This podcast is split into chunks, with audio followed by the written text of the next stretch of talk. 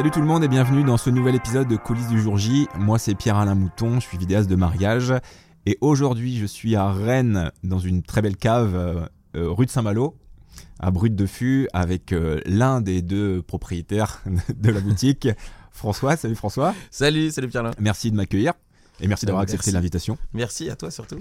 Donc euh, ensemble, je rappelle pas le concept, je pense que je l'ai assez répété, je pense dans les épisodes précédents. Donc euh, on, va, on va pouvoir euh, y aller directement. Euh, la, la cave, on est dans une cave, mais vous avez plein de casquettes différentes. Ouais. Donc euh, peut-être avant de voir ton parcours, juste rappeler un peu tous les Un peu métiers. tout ce qu'on fait. Voilà, un peu tout ce que vous faites, et puis après on va aller un peu plus spécifiquement sur toi. Pas de souci. Euh, on est donc on est deux associés. Euh, moi je suis François, il y a Julien. On- voilà, ça fait ça fait des années qu'on se connaît. Euh, je crois que ça fait 17 ou 18 ans. Bref, euh, on aura l'occasion de revenir dessus. Mais euh, on, a monté, enfin j'ai monté d'abord il y a 4 ans une société donc qui s'appelle Bar Spirits. qui était et qui est toujours une société sur la formation, l'événementiel et le consulting lié au monde du spiritueux et du cocktail. Et puis, et puis deux ans, il y a deux ans, avec Julien, on a créé la cave brute de fût, euh, qui est donc une sous-activité de, de Bar Spirits.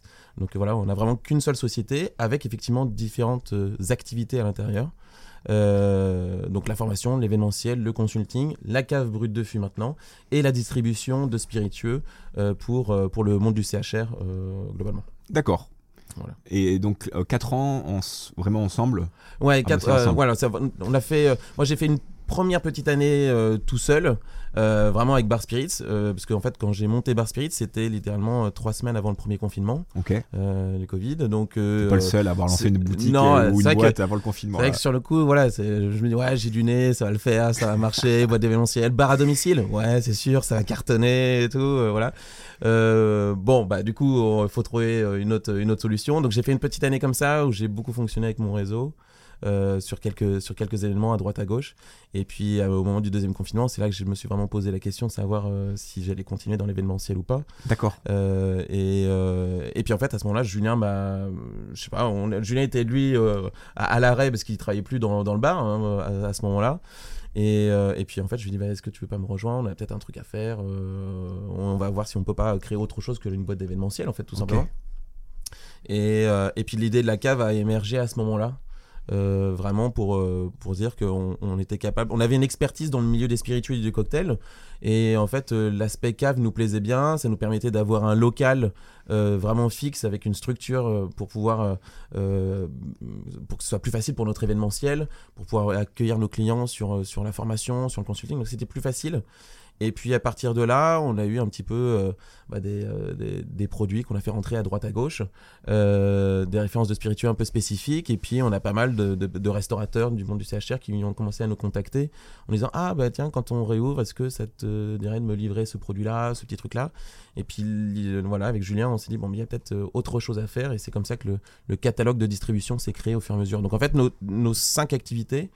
Euh, en l'espace de un- moins d'un an, un an, euh, elles se sont euh, toutes montées ensemble, mais il y a eu un vrai boost au moment où Julien est arrivé dans la société. Mais les 5 se rejoignent finalement.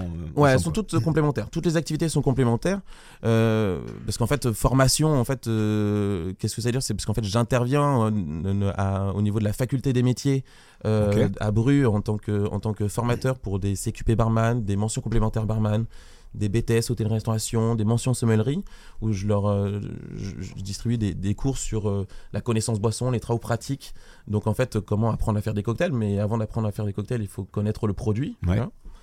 Euh, et puis aussi formation, parce qu'en fait, on, on- on intervient auprès des, des professionnels en fait pour les former sur le monde du, du cocktail et des spiritueux. C'est une vraie tendance qui a depuis une dizaine, quinzaine d'années en, en France.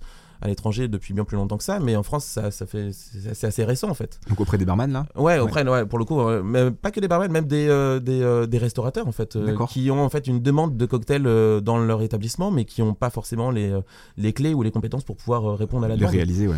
Donc l'objectif c'était bah, de, de répondre à, à ces besoins. Et puis euh, c'est assez lié en fait au monde du consulting, euh, en tout cas à notre niveau, euh, parce que le consulting pour nous ça va être aussi bien euh, auprès des marques de spiritueux euh, pour apporter une drink stratégie, euh, réfléchir à leur à, leur utilisation dans le monde de- dans le monde de- bah, dans le marché en fait du spiritueux.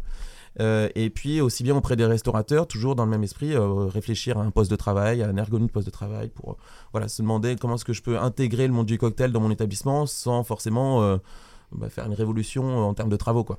D'accord. Donc euh, la formation le consulting, c'est plutôt, c'est plutôt lié, c'est plutôt dans cet aspect-là.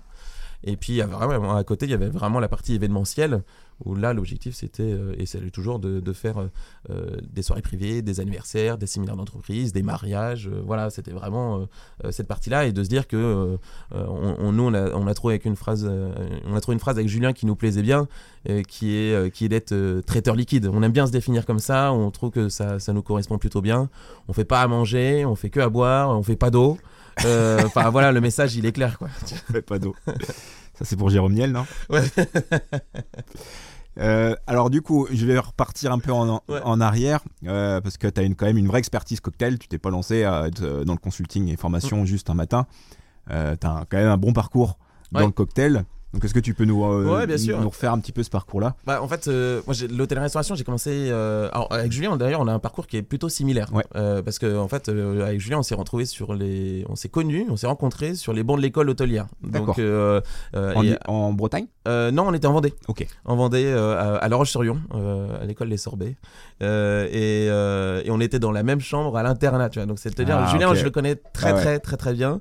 Euh, on s'est suivi tout au long de notre cursus. Donc, on a fait trois ans de bac technologique hôtellerie-restauration. Euh, Où là, tu touches un peu à tout, à l'hébergement, la restauration, la cuisine, euh, voilà. Euh, on a fait un BTS hôtellerie-restauration, euh, tous les deux aussi. Et, euh, là, on s'est retrouvé après l'internat, on s'est retrouvé à être en coloc euh, à, à ce moment-là. Et puis on a terminé euh, tous les deux par une mention complémentaire euh, barman, où là c'est vraiment une spécialité euh, euh, pendant un an où tu fais du cocktail, tu apprends le cocktail, tu apprends comment est-ce que tu fais de la vodka, du whisky, du gin, ainsi de suite, les spiritueux, tu vois, Un an complet. un an complet où tu fais que ça. Ok. Euh, donc, euh, donc voilà, et puis après, bah, on rentre sur la vie active.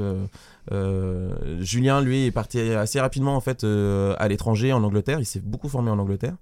Moi, je suis resté en France. Et puis, je suis allé, je suis resté surtout sur des établissements de type hôtellerie, hôtellerie de luxe, Ok. À la fois à travers mes, mes stages, mes saisons, et puis mon expérience pro réelle, quoi. Donc je passais par des établissements comme, euh, comme euh, le Georges V à Paris, le Normandie Barrière à Deauville, euh, le Carlton à Lyon. Et pourquoi c'était le- l'environnement qui te plaisait ou c'était Euh, travailler des produits vraiment de, un peu d'exception? Alors je, je pense que c'était un tout. euh, en fait, euh, à partir du moment où j'ai commencé l'hôtellerie-restauration, on m'a toujours dit que l'hôtellerie-restauration, et notamment la cuisine, parce que c'était ce qui me plaisait à l'époque, c'était surtout de faire la cuisine, je voulais être cuisinier. On m'a toujours dit, ouais, la cuisine, tu vois, c'est une organisation, c'est militaire, c'est. J'ai jamais été très très bon à l'école. Ouais. Euh, et, euh, et en fait, euh, je me disais que c'était. Euh, L'hôtellerie-restauration allait m'apporter un cadre, une structure, une hiérarchie qui, euh, où j'allais être obligé de respecter, en fait. si. D'accord.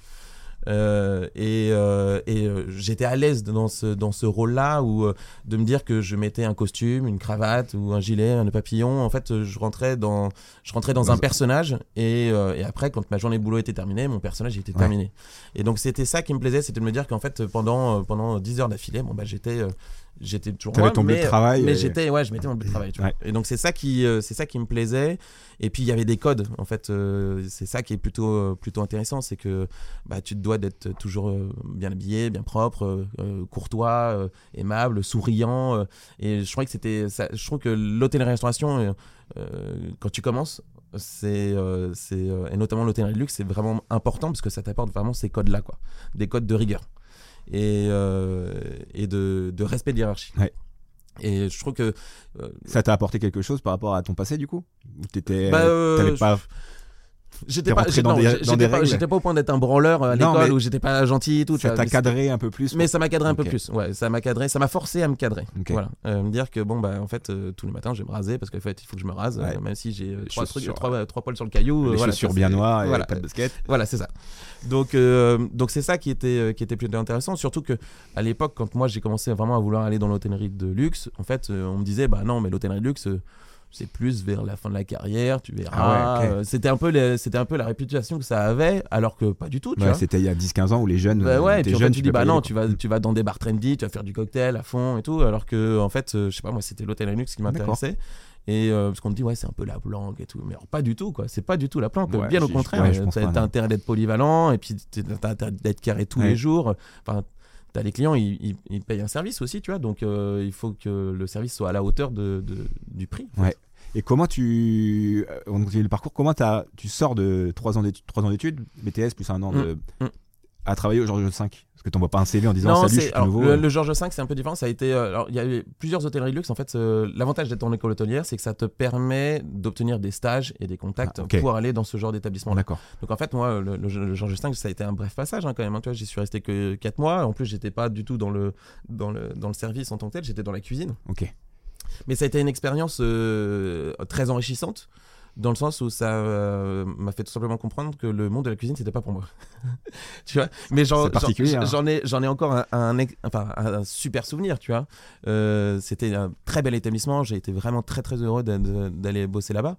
Mais, euh, mais c'est à ce moment-là que je me suis rendu compte qu'en fait, la- le monde de la cuisine, c'était pas ce qui me plaisait. C'était le côté chef militaire? Euh, non, rien à voir. En Non fait, c'est juste que j'avais. Ce qui me déplaisait, c'est que je, euh, quand tu fais un plat, quand tu, quand tu te fais chier à faire un plat pendant une plombe, parce qu'il faut savoir qu'en cuisine, euh, quand j'y étais en tout cas, c'est euh, c'est 80 cuisiniers pour 40 couverts. Tu vois Donc, euh, euh, et, et tu fais tout le temps le même. bah, tu fais pas tout le temps le même plat, Non. mais euh, chacun a son rôle. Ok. si tu veux. Ouais, Chacun, a un son truc, rôle, mais tout- chacun, tu fais tous les jours la même chose. mais euh, donc en fait, si tu veux, euh, moi ce qui, me- ce qui me- ce qui me- ce qui me 80 déplaisait, c'était de me dire que tu, tu fais un plat, mais tu sais pas le retour du client, quoi. D'accord. Et en fait, quand tu demandes euh, au, au gars en salle, euh, bon, bah, ça lui a plu ou quoi que ce soit, on me fait ouais, ouais, ouais, c'était bon, ouais.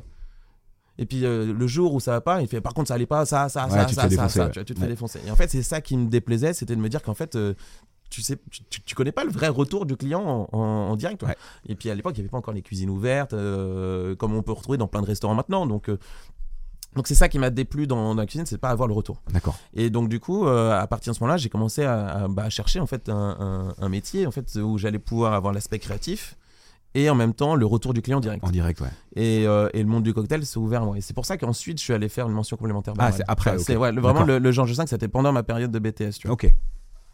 Et, euh, et donc voilà, et donc c'est comme ça que je me suis vraiment orienté vers le monde du cocktail où en fait il y avait le côté un peu un peu chaud euh, qu'on peut imaginer du barman Mhm. où euh, voilà euh, je, je rentrais encore dans un autre personnage le côté créatif le retour du client direct euh, quand tu crées un cocktail ça va vite tu vois ça dure une deux trois minutes max euh, et t'as le retour tout de suite Ouais. t'as la dégustation l'aspect visuel c'est un tout en fait le, le- le cocktail en tant que tel c'est euh, euh, je dis souvent en fait à, à des étudiants que le cocktail il se déguste euh, lors de la lecture de la recette.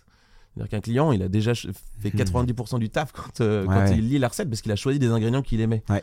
Donc il faut que la recette elle soit compréhensible à la base. Et, euh, et après, elle se déguste euh, quand le, le barman fait, fait son show, elle ça se déguste ensuite visuellement et seulement après, ça se déguste gustativement. Tu vois. Mais il y a des étapes avant quand tu, quand tu goûtes un cocktail. Et, euh, et c'est voilà, c'est tout ce cursus-là que j'ai- j'aimais bien. Et, et puis, euh, bon, j'avais un peu la chat, je- j'étais jeune, j'aimais bien, c'était Ouais. cool. euh, voilà quoi.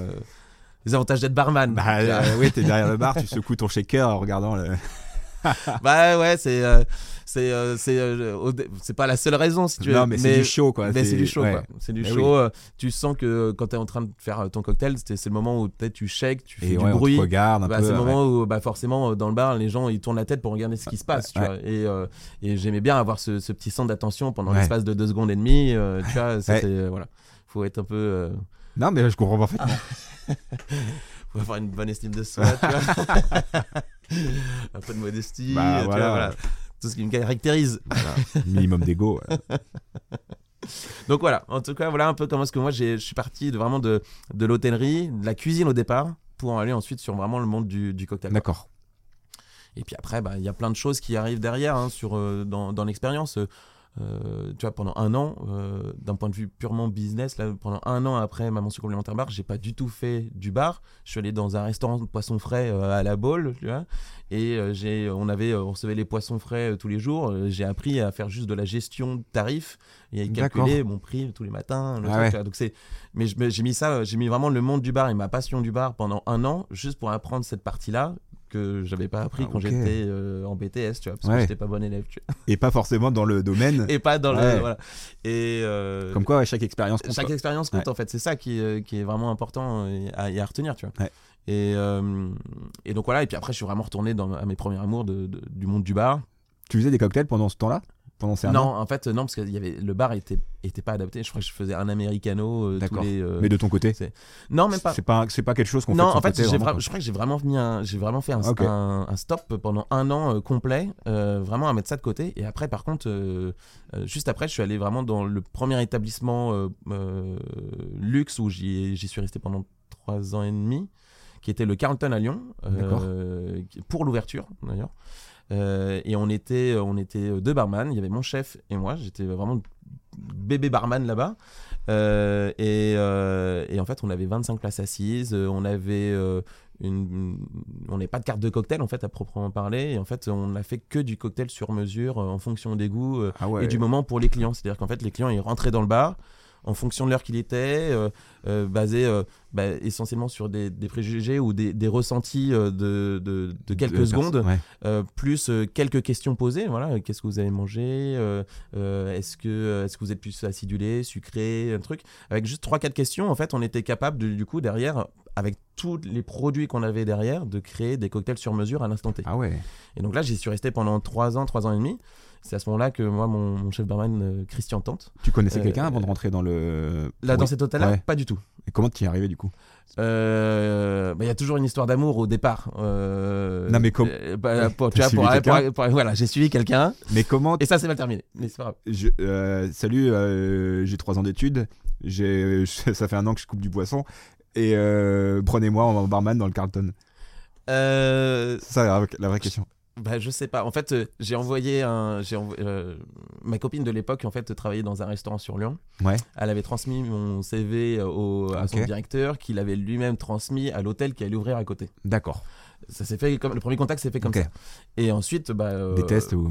Bah, en fait, derrière, la, la- la directrice de l'hôtel m'a appelé, m'a dit bon bah est-ce qu'on est-ce qu'on peut avoir un entretien? Euh, je fais, Enfin, c'est plutôt moi qui lui ai demandé d'avoir un entretien. D'ailleurs, c'est plus dans ce sens-là que je le dise. Et euh, et puis en fait, le feeling est super bien passé avec euh, cette directrice qui s'appelle Madame Dupont, Corinne Dupont. Et, et le feeling est super bien passé. Et je pense qu'elle a compris qu'en fait. au niveau du bar, j'avais pas d'expérience, mais elle s'en fichait parce qu'elle avait un, un responsable de bar qui était là pour apporter son expérience et son bagou, tu vois. Donc, et euh, elle avait juste besoin d'un jeune bartender. Et puis je pense que je lui ai juste montré qu'en fait j'avais la niaque. Ouais. T'avais envie, et t'étais j'avais prêt. envie, et j'étais prêt. Et, et puis ça s'est fait comme ça, quoi. Et j'y suis resté trois ans et demi et j'ai fait mes armes là-bas. C'est vraiment là-bas que j'ai appris le, le métier de barman dans l'hôtellerie luxe et de tout ce que ça D'accord. Et donc là, tu disais ton chef, euh, le chef barman partait? Euh, je suis parti, je suis parti un peu Toi, avant lui. Euh, C'est-à-dire qu'au bout de trois ans et demi, euh, en fait, euh, moi j'avais fait un peu le tour, euh, euh, et puis j'avais envie d'autre chose, et j'avais euh, de, plus, enfin, de plus en plus envie d'aller, du coup, d'arrêter l'hôtellerie luxe et d'aller dans des bars un peu plus trendy, un peu, qui bougent un peu plus. Et j'ai eu l'opportunité, euh, enfin, je me suis créé l'opportunité d'aller dans un autre euh, établissement euh, qui s'appelle le Juliette Cocktail Bar à, à Lyon. Euh, en tant que responsable de bar et cette fois euh, directement avec une équipe de 4-5 personnes D'accord. euh, où on envoyait quasiment 200 cocktails soir, 250 Ah ouais. cocktails soir. Donc ça envoyait, c'était un peu plus, un peu plus costaud, un peu plus énergique. Donc les débuts ont été, tu sais, quand tu passes de 25 places assises en cocktail sur mesure Ah bah avec oui. une carte de bar, avec une vingtaine de cocktails, mais t'en fais 250 dans la soirée. Ouais. Bon bah déjà il faut, c'est notre orga, tu vois. Donc euh, donc il y a un petit temps d'adaptation sur ça. Et puis euh, et puis j'y suis resté un an avant de quitter, euh, avant de quitter définitivement La région, et pour arriver et revenir un peu sur, la- sur la région bretonne et à Rennes. D'accord. Donc ouais, t'es pas. Donc là, t'as eu en 4 ans et demi création 100%, enfin 100% créatif. Ouais. Une partie moins créative, mais par Mais contre speed. ça, dé- ça défonce. Voilà, c'est ça. Et après, je suis arrivé donc à Rennes. Et à Rennes, euh, après, je, même pas, deux, trois, trois mois après être arrivé sur Rennes, euh, j'ai eu l'opportunité d'ouvrir un établissement qui, euh, qui s'appelle Le Montfort, accompagné de Julien Théodore. On a tout créé de A à Z. Je crois qu'au départ, ça devait être un restaurant de viande, l'idée de base. Puis en fait, ça a totalement dérivé sur un bar à cocktail. voilà.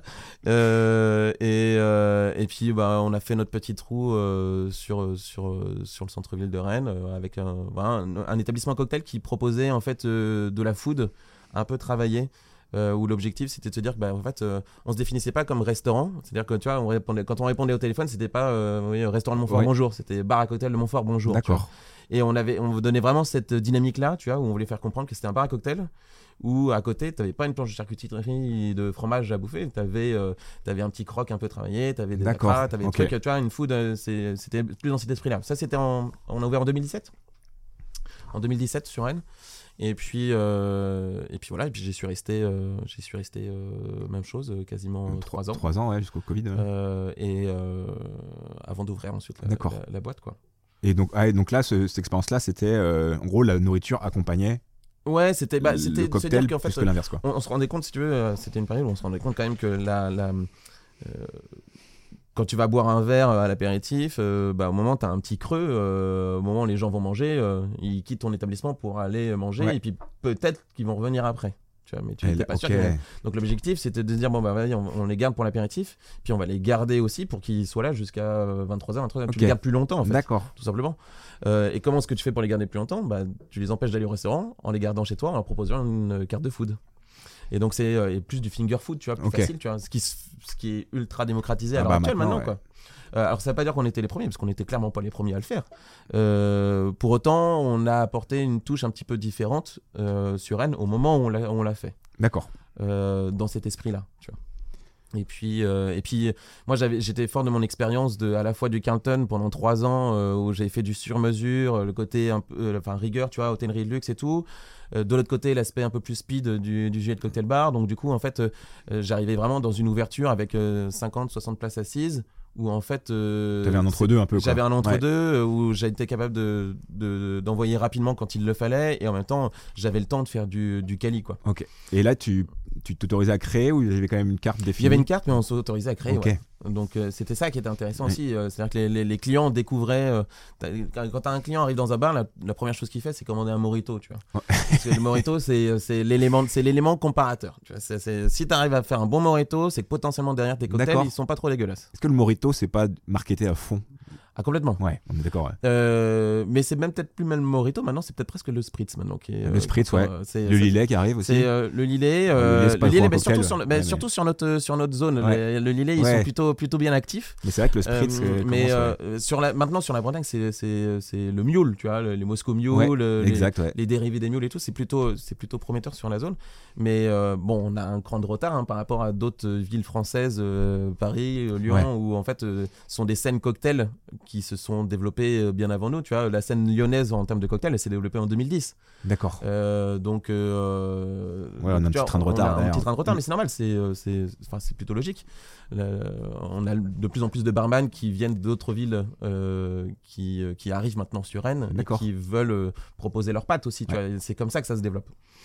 Donc, euh, donc voilà, et puis à l'époque, bah, c'était moi, tu vois, je, connais, je suis arrivé, je connaissais personne. C'était, euh, c'était, euh, je me suis fait mon petit trou euh, comme ça au Montfort au départ. Ouais, Et puis à la fin du service, bah, j'allais boire des canons à droite, à gauche et tout. Et puis c'est comme ça que ouais, Virennes, quoi. Derrière. Voilà, c'est ça. Et donc, comment tu arrives à. Bah, tu pars de l'établissement, ou enfin, où l'établissement ferme, je sais pas.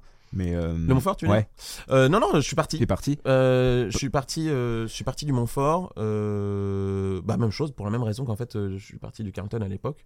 J'ai fait, enfin j'ai fait, j'avais fait le tour quoi. Euh, euh, j'avais envie de, j'avais envie de me challenger sur d'autres choses. En fait, euh, quand j'ai ouvert, euh, quand j'ai ouvert avec Julien le, le, le Montfort, alors pas Julien, euh, Pas le mon associé, Julien, hein, pas Ouais, Julien ouais. Billet, mais Julien Théodore. Deux Juliens qui ont été très importants dans ma carrière professionnelle, tu vois.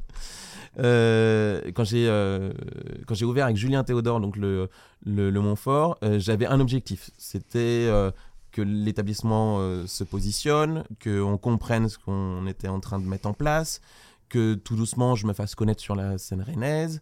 euh, et, euh, et de gagner un concours, de gagner des concours de, de bar. J'avais clairement cet objectif-là parce que depuis, euh, depuis que je m'étais remis dans le milieu de- du bar à cocktail, j'ai toujours eu cet objectif-là de me dire je veux gagner un concours au niveau national ou international. D'accord. Et ça a toujours été un objectif. Et, euh, et puis, bah, en fait, le Montfort, le fait de surfer sur cette vague d'ouverture, de dynamisme, de, de nouveauté, bah, je me suis euh, lancé à fond dans les concours. Et puis, euh, de fil en aiguille, ça y est, c'est arrivé. Quoi. J'ai, eu, euh, j'ai, j'ai gagné une première finale nationale, et puis une deuxième, et puis après, je suis allé faire une finale internationale. Enfin bref, il y a, avant d'arriver à, à faire des, des finales de concours comme ça, avant j'en ai tenté Ouais, c'est 30 ça, ouais. ou 40 euh, où je me suis fait recaler sur mon dossier d'inscription direct. Ah ouais. T'en tentes plein, plein, plein, plein. Et, et- mais par contre, une fois que ça passe, euh, c'est feu quoi. Ça Ah quoi. ouais. Et ça, ça, a- ça a beaucoup euh, aussi euh, aidé au, au développement du, du Montfort aussi à l'époque. D'avoir cette étiquette de D'avoir cette champion. étiquette euh, de champion, parce qu'en fait, ça a donné, euh, ça a donné une crédibilité en fait à ce qu'on était capable de présenter et de Ouais, faire dans ouais. l'établissement, tu vois. Donc, euh, donc c'était ça qui était plutôt, qui était plutôt, euh, plutôt intéressant, quoi. Donc les concours, tu les fais pendant le Montfort. là. Ouais, j'en avais fait un au Juliette Cocktail Bar, un premier. J'ai fait le Beluga Signature, c'était en 2016, où j'avais gagné la finale française et j'étais parti à Moscou pour représenter la France. Euh, J'en ai fait un autre donc en 2018, euh, la Tiponche Cup 2018, où j'avais gagné la finale française aussi et je suis allé représenter la France, mais cette fois en Martinique. Ok. Et euh, là, donc deux, euh, deux fois euh, victoire française, mais à chaque fois à l'international, je me suis, je me suis rétamé. Pas complètement, mais je me suis, j'étais pas sur le podium en pas tout gagné, cas, tu vois, j'ai pas gagné. Et par contre, la troisième fois, donc en 2019, c'était le Mai Tai Challenge où euh, là, j'ai gagné la finale française et j'ai gagné la finale internationale. D'accord. Donc, C'est- Et euh, donc ça, c'est un concours, c'est unique. Il y en a plusieurs des concours internationaux? Hum, ouais, t'en as plusieurs, euh, Ok. t'as plusieurs types de concours en fait euh, dans le milieu du bar. T'as des concours, euh, ce qu'on appelle des concours de marque. Ok. euh, où en fait c'est une marque, euh, un spiritueux, Ah, qui euh, organise euh, son concours, tu vois, et qui va faire des finales euh, départementales, régionales, nationales et internationales. Ça dépend de, Mais en de- utilisant leurs produits, quoi. mais en utilisant leurs produits et puis sur un thème particulier. Autant tu vois, euh, le, le, le- bah, le Tiponche Cup 2018, par définition, comment, revisiter, comment revisiter un Tiponche Tu fais pas morito, quoi. Non, tu fais pas morito. Et celui en 2019, c'était le Mai Tai. Ok. Tu vois, c'était revisiter le Mai Tai. Et donc euh, derrière, voilà, l'objectif c'est de, bah, de le twister et puis de le présenter devant un jury et tout. Enfin, Ah mais ouais, bien. t'as des, t'as des finales où, enfin, euh, moi j'ai eu les pires stress de ma vie. Euh, La Tiponche Cup 2018, je me suis retrouvé devant 1500 personnes avec euh, trois écrans géants. J'ai le micro, le micro cravate et puis tu fais ta présentation, tu fais juste deux cocktails, tu vois. Et tu fais, allez, c'est parti. Peut-être t'arrives sur scène, je fais bon, je vais vous présenter mon cocktail, bonjour.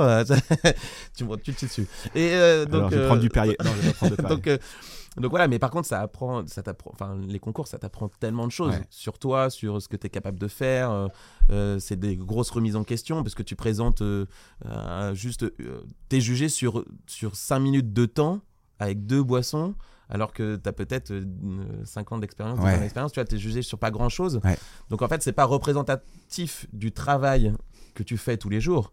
Par contre, euh, pour toi, c'est une vraie mise en danger. Tu, vois. Tu, tu- tu te mets en danger de, de- devant d'autres personnes, de, de, entre guillemets, te ridiculiser. Mais bon, c'est pas. Non, mais ça, tu vois, je crois que je l'ai déjà dit dans le podcast euh, sur les concours. J'ai filmé un concours avec des meilleurs ouvriers de France cuisine. Mm. Alors, Il y avait un peu de tout, mais surtout cuisine. J'ai discuté avec eux. Et en fait, je leur demandais pourquoi vous, vous- c'était un concours de jeunes. Pourquoi vous, vous voulez encourager, les- encourager les jeunes à faire, à faire des concours? Et c'était exactement ça. C'était mise en danger. Mettez-vous en danger, sinon vous n'allez pas monter et vous allez. C'est ça, moment c'est- se remettre en question Ouais, en fait. forcez-vous euh, et- euh, mais euh, bon, à l'époque, j'en faisais déjà quand j'étais à l'école, si tu veux. J'avais, déjà un peu, j'avais été un peu piqué par ça déjà à l'époque. Mais, euh, mais euh, je sais pas, d'un point de vue professionnel, j'avais envie de ça. Ouais, c'est un Je- challenge et quoi. Puis, et puis, ouais, c'est un challenge. Et puis, je savais euh, potentiellement les, les retombées que ça pouvait avoir. tu vois. Ouais. Et donc, notamment quand j'étais au Montfort, c'était c'était ça qui était intéressant. Bah ouais, de se dire c'est que bah, Dans le bar d'un champion quoi. ça- ouais, et puis en fait, le Montfort, l'investisseur qui était derrière, avec Julien Théodore, il nous avait laissé carte blanche totale sur tout ce qu'on tout ce qu'on allait faire. Donc, euh, donc en fait, euh, moi, je l'ai vraiment vécu comme si c'était mon propre établissement. Donc en fait, euh, le concours, il s'est mis dedans et l'importance que des résultats du concours et de ce que ça allait apporter, bah, je l'ai fait parce que ça allait apporter aussi au Montfort. Ça Ouais. allait m'apporter à moi, mais ça allait apporter Oui, aussi au c'est Montfort. clair. Après, il faut savoir Ouais. vendre aussi cette, ex- euh, cette expertise et ce, ce résultat quoi. Donc, euh, donc voilà, donc ça t'a, voilà, t'as deux, t'avais deux, deux retombées potentielles et, euh, et puis après, bah voilà, après, moi je savais que ça allait me servir aussi pour la suite, mais c'est euh, vu que j'avais tout donné dans le dans le Montfort, dans tout cas toutes les idées que j'aurais voulu si ça avait été mon propre établissement, c'est la raison pour laquelle quand j'ai quitté le Montfort, j'ai pas monté euh, un bar à cocktail ou Ouais. j'ai pas monté un restaurant, tu vois, j'ai monté une société qui me ressemblait un peu plus euh, et qui a été Bar Spirits. D'accord. Donc là, ouais. ouais, on arrive à Bar Spirit Voilà. du coup. Et c'est c'est quoi l'idée du euh, le déclenchement qui te dit bah ça y est, je, je pars vraiment indépendant du coup, si je comprends bien, parce que Ouais. Montfort était pas 100% indépendant? Euh, Enfin, non, si- j'étais pas, non, j'étais salarié. Ouais. J'étais, salarié, ouais, j'étais salarié, j'étais directeur, euh, co-directeur avec, euh, avec, euh, avec Julien. Mais euh, Donc là, ça y est, déclic. je- Ouais, déclic. euh, En fait, euh, je pense que le déclic, il est arrivé par le fait que euh, peu de temps après avoir gagné le concours international, euh, je me suis dit bon ben j'ai atteint mon objectif. Qu'est-ce que je fais Euh, Potentiellement le seul autre concours que j'ai envie de faire, c'est le meilleur ouvrier de France. T'en parlais Ouais. tout à l'heure, tu vois. Euh, mais j'en ai pas les compétences, euh, je, je, me sens pas prêt à, D'accord. à- à tenter le truc, euh, voilà. Donc euh, je vais partir dans l'objectif de me préparer pour ça. Euh, C'était ça le déclencheur. Donc j'ouvre une société et donc j'ouvre une société perfectionner quoi. pour pouvoir vivre et me laisser le temps de bosser à côté euh, le, sur ce concours-là. Ah ouais. C'était ça l'idée de base. Euh, et puis euh, et puis en fait je me suis fait engrainer par le Bah, par l'entrepreneuriat en fait. Euh, donc en fait j'ai monté la société. Bon bah la reconversion du barman classique, c'est soit tu ouvres un bar à cocktail, soit tu fais de l'événementiel. Ça, c'est un peu la reconversion Ah ouais. euh, standard, tu vois. Donc je fais, bon, bah ok, bah, je vais faire de l'événementiel, euh, je vais faire bar à domicile. euh, et puis, euh, bah, du coup, je vais en profiter pour faire un peu de formation. Ça me fera un petit billet par-ci par-là. euh, je sais qu'avec mes concours que j'ai gagnés, bah, ça peut m'apporter un ou deux contrats de consulting pour des marques, trucs. Donc, je vais sur ma carte de visite, formation événementiel consulting. Tu vois, voilà, c'est c'est comme ça que j'ai construit le truc, tu vois. Et puis, euh, et puis en fait, euh, bah, euh, je me suis pris au jeu en fait, de me dire bon bah en fait formation, consulting, il faut en faire un petit peu quand même si tu veux en vivre. et puis événementiel, bah Covid, donc c'était, tu vois, je me dis bon voilà c'est un peu chaud chaud quoi. Ouais. Comment je vais faire? Et, euh, et puis en fait, à ce moment-là, euh, en plus de ça, j'apprends que, que ma femme est enceinte, euh, je vais avoir des jumeaux, tu vois. Tout arrivé. la, la vie familiale euh, change un peu, Ouais. tu vois, l'entrepreneuriat, tu vois, c'est chaud, là, là, on va falloir jongler un petit peu entre, entre le boulot, le Covid, les enfants, on va voir. Et, euh, et puis en fait, euh, c'est là que j'ai eu le déclic de me dire, bon, mais en fait, euh, non, non, l'événementiel, ok, ça marche, j'ai fait euh, quelques petites prestats à droite à gauche parce que c'était des clients du Montfort qui m'ont contacté pour leur anniversaire, un petit mariage, un truc. Mais je vais, en- je vais pas en vivre, il faut que je structure ma boîte, tu vois. J'étais parti un peu en mode. euh, on je y vais va, quoi. m'amuser quoi. Ouais, et Mm. puis tu sais, j'étais parti, euh, j'avais démissionné de mon poste, donc en fait, euh, j'avais pas de, j'avais pas de pôle emploi, j'avais pas de chômage, Ouais. j'avais pas de, euh, j'avais pas de fonds de solidarité à l'époque non plus, tu vois, j'avais rien, tu vois, j'étais sans filet quoi quand j'ai monté la boîte. Ouais. Donc, bah, quand t'es sans filet, tu dis bah, faut se bouger un peu le fion. quoi. Ouais. Exactement. Donc, deuxième confinement arrive. euh, je me dis, bon là, il va falloir trouver autre chose à, autre chose à faire. Je peux pas vivre que de ça. euh, j'ai rien. Donc, euh, et c'est là que Julien est arrivé, en fait. On arrive, j'arrivais tout au moment du deuxième confinement, j'arrivais tout assez proche de la, de la, la, la période de décembre et des fêtes. Ouais. Et puis, comme je venais d'apprendre que j'allais être papa, bah, en fait, le bureau que j'avais à la maison, il dégage pour devenir une chambre. Donc, il faut que je me trouve un local. Ouais. Je me suis trouvé un tout petit bureau de 15 mètres carrés. Et puis, euh, dans ce local-là, euh, euh, je suis allé à Métro. J'ai acheté, euh, j'ai acheté euh, de l'alcool. J'ai dépensé toute la trésorerie que j'avais gagnée dans l'été sur l'événementiel. J'ai acheté des bières, du vin et de l'alcool. Et trois étagères Ikea. Et j'ai fait une mini boutique pendant tout le deuxième confinement. D'accord. Et c'est comme ça que la cave est née, réellement, tu vois. Avec trois rien, en fait. Et la mini boutique, c'était- l'objectif c'était quoi? Euh, de survivre. Mais c'était de vendre à des bars, Ah, de vendre à des particuliers. à des particuliers. Ouais, ok. de vendre à du particulier. Ok. Mais euh, le- enfin, je faisais 50 euros par jour, tu vois. Mais tu dis un bureau, un lo- t'avais un local pignon sur rue quoi. c'était- Bah en fait j'avais un pignon sur rue avec, J'imaginais un bureau ça. avec une planche et deux tréteaux tu vois pignon sur rue donc euh, donc voilà et puis, c'est- et puis en fait euh, on arrivait au moment de décembre et c'est là que j'ai dit à Julien vas-y euh, euh, bah, je fais peut-être que 50 euros par jour euh, mais je sens que euh, je pourrais Il peut-être fallait faire un peu avoir un plus truc. euh, ouais. est-ce que vu que toi tu fais rien est-ce que ça te dit de venir me rejoindre euh, tiens tu ben, juste bosser un peu dans la journée avec moi euh, voilà et puis il s'est pris au jeu en fait D'accord. il s'est pris au jeu et puis c'est là que ça a commencé à cogiter. Il fait mais putain mais pourquoi la, la, la petite boutique là on a 15 mètres carrés, on arrive à avoir du monde, euh, on, ça nous éclate d'aller faire une sélection de spiritueux. euh, pourquoi est-ce qu'on n'essaierait pas de chercher un truc plus grand Après t'as les restaurateurs qui te contactent, euh, qui viennent te voir parce qu'ils sont ils étaient plutôt tranquilles, ils n'avaient pas trop d'activité non plus, Ouais. donc ils viennent te voir pour te dire bonjour parce que toi t'es ouvert et puis.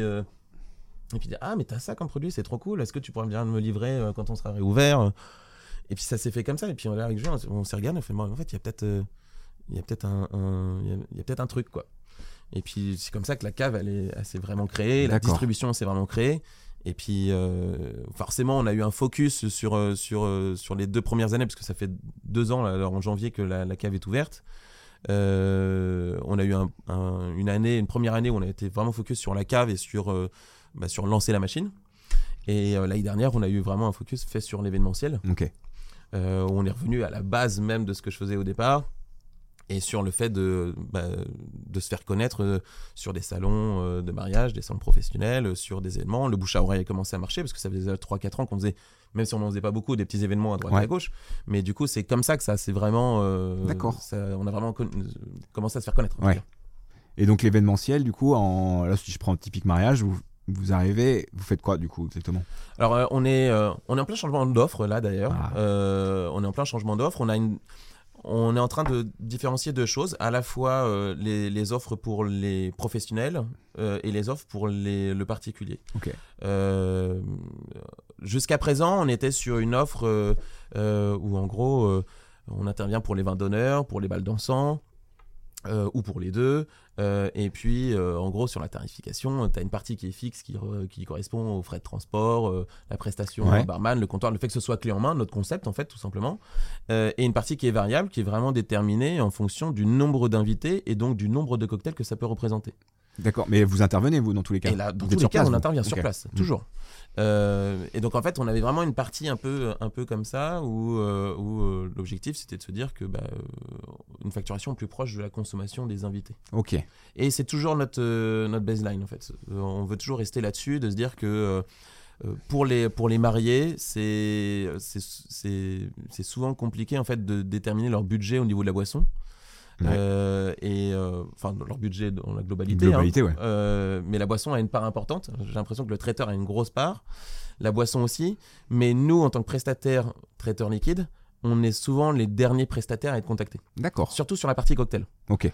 Dire Oui, qu'en fait, oui, tu, vas, ouais. tu vas contacter quelqu'un, un caviste pour du vin ou du champagne, mais la partie cocktail, on n'est jamais en premier. Ouais. On est toujours le- en dernier. On, on passe euh, quand il reste du budget. Ouais, bah ouais, c'est ce que j'allais dire, ouais, c'est pas... euh, Sauf si ça a été une idée vraiment de base dès le début, tu vois. Mais c'est si plutôt rare. si c'est l'idée générale du mariage. Oui, c'est ça. Mais c'est vrai que tu commences pas ta liste de prestataires en disant, bon, les cocktails, on verra Ouais. mieux après. Alors il y en a, il y en a hein, qui sont venus nous voir en disant euh, ouais, est-ce que vous avez la date Est-ce que vous avez lu? Ah non non non. Par contre, on sait qu'on vous veut vous. Ah, ça, ça fait plaisir. plaisir, ça. Ça, ça fait je plaisir. l'ai eu une fois aussi, j'étais content. donc, donc voilà, mais c'est vrai que voilà. Et donc l'objectif, c'est de se dire que euh, on veut continuer à rester sur du sur-mesure pour les mariés euh, et de fonctionner comme fonctionne un traiteur. Euh, de se dire que ils vont pouvoir sélectionner des cocktails parmi une liste que nous on aura élaborée en amont en fonction de la saison. D'accord. Ils sélectionnent des cocktails dedans et ensuite on procède à une dégustation. On procède à une D'accord. dégustation dans Ah, nos locaux, euh, directement à la cave. On procède à la dégustation des, des cocktails qu'ils ont choisis. Et puis en amont, on leur a aussi envoyé un petit questionnaire. Euh, Qu'est-ce que vous écoutez comme musique Euh, Quels sont les alcools que vous avez à la maison Quand vous invitez du monde à la maison, quelle est la première chose que vous servez Est-ce que c'est du vin Si oui, quel- lequel Ainsi de suite. Tu vois, des petites questions un petit peu précises comme ça pour juste cerner un peu. Et en fait, on a couché un peu sur papier euh, les questions que moi j'étais capable de poser quand j'étais au Carlton, tu vois, pour Ah, déterminer ouais. le cocktail sur mesure. Tu vois, Ah J'ai- ouais. réutilisé cette technique-là Bah oui. pour, pour créer le cocktail des mariés, de manière à ce qu'en fait, euh, euh, on leur envoie euh, par mail en fait une, une liste de 3-4 cocktails euh, conçus spécialement en fonction de leur goût, à tous Ah les deux, ouais. tu vois. Le but, c'est de, de mener vraiment leur, euh, les deux infos Ouais. de- de- des deux pour créer le cocktail des mariés. Et de se dire que derrière, on a le- sur le menu euh, quatre cocktails, le cocktail des mariés, deux cocktails avec alcool et un cocktail sans alcool. D'accord.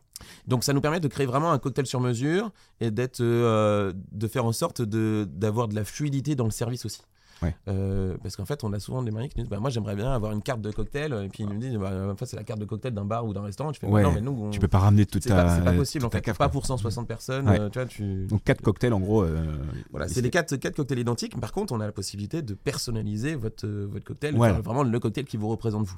Ouais, c'est un travail quand même avec eux. Ouais, C'est pas juste euh, vous prenez Bah, dans la liste les- là et puis. non, non, voilà, mm. c'est pas juste de dire, voilà, euh, vous... Et puis ils le goûtent en fait, tu Ouais. vois, le cocktail des mariés. C'est-à-dire qu'au moment où ils viennent goûter les sélections des... la sélection des cocktails qu'ils ont faites, on leur fait goûter aussi le- les trois euh, ou quatre propositions de cocktails des mariés. D'accord. Et donc ils procèdent à la dégustation de tous les cocktails. Donc en, fait, quand ils viennent là, ils dégustent, euh, allez, une petite dizaine de cocktails, tu vois, facilement. Ouais. Et, et, et puis ils sélectionnent leur menu, quoi.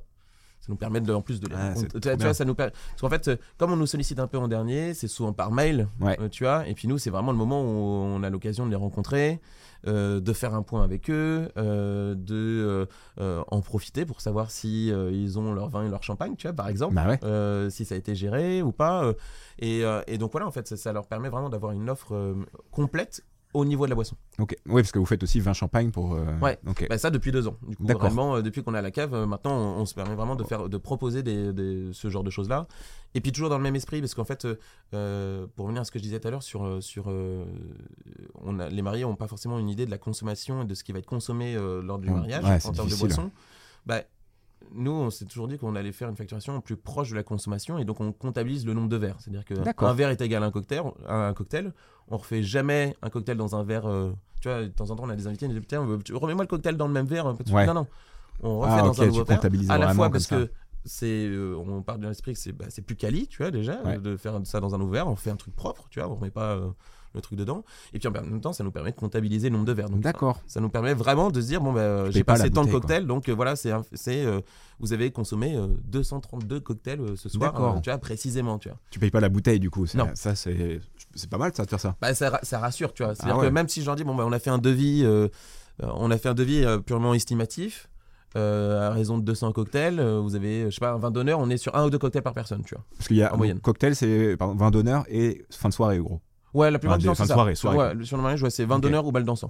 Sur un vin d'honneur, on est à un ou deux cocktails par personne. Ouais. Sur un bal dansant, on est plus deux à trois cocktails par personne. D'accord. Donc en fait, imaginons, tu vois, as 100 personnes, euh, 100 personnes sur un vin d'honneur, on va prévoir aller 200 cocktails.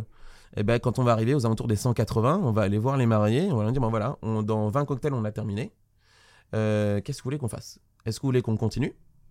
Ou est-ce que vous voulez qu'on arrête au moment du euh, comme prévu sur le devis à 200 cocktails Ah ok. Parce qu'en fait, on vient toujours avec la marchandise en plus. Ok. Donc on a la possibilité donc de juste, euh, bah, ils nous disent, euh, bah, ouais, euh, on va passer à table dans une demi-heure. Est-ce que vous pouvez continuer? Est-ce que vous pouvez rajouter juste 20 cocktails en plus? Ouais.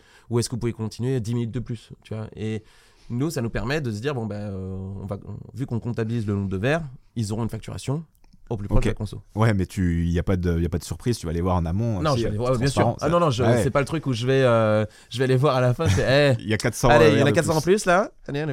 Non, non, non, bien sûr que non, non, non, on va les voir. C'est eux qui nous donnent le tempo, hein, Ok. clairement. Et ça, et ça fonctionne bien, tu vois, de- de- dans cet esprit-là, parce qu'en fait, c'est eux. euh, non, bah, non, non, on reste sur le devis. Et ça marche dans les deux sens. C'est-à-dire que si on a prévu 200 cocktails au départ sur le devis, mais qu'on en a fait que 180, Ouais. ils auront une facturation à 180. Ouais, ouais.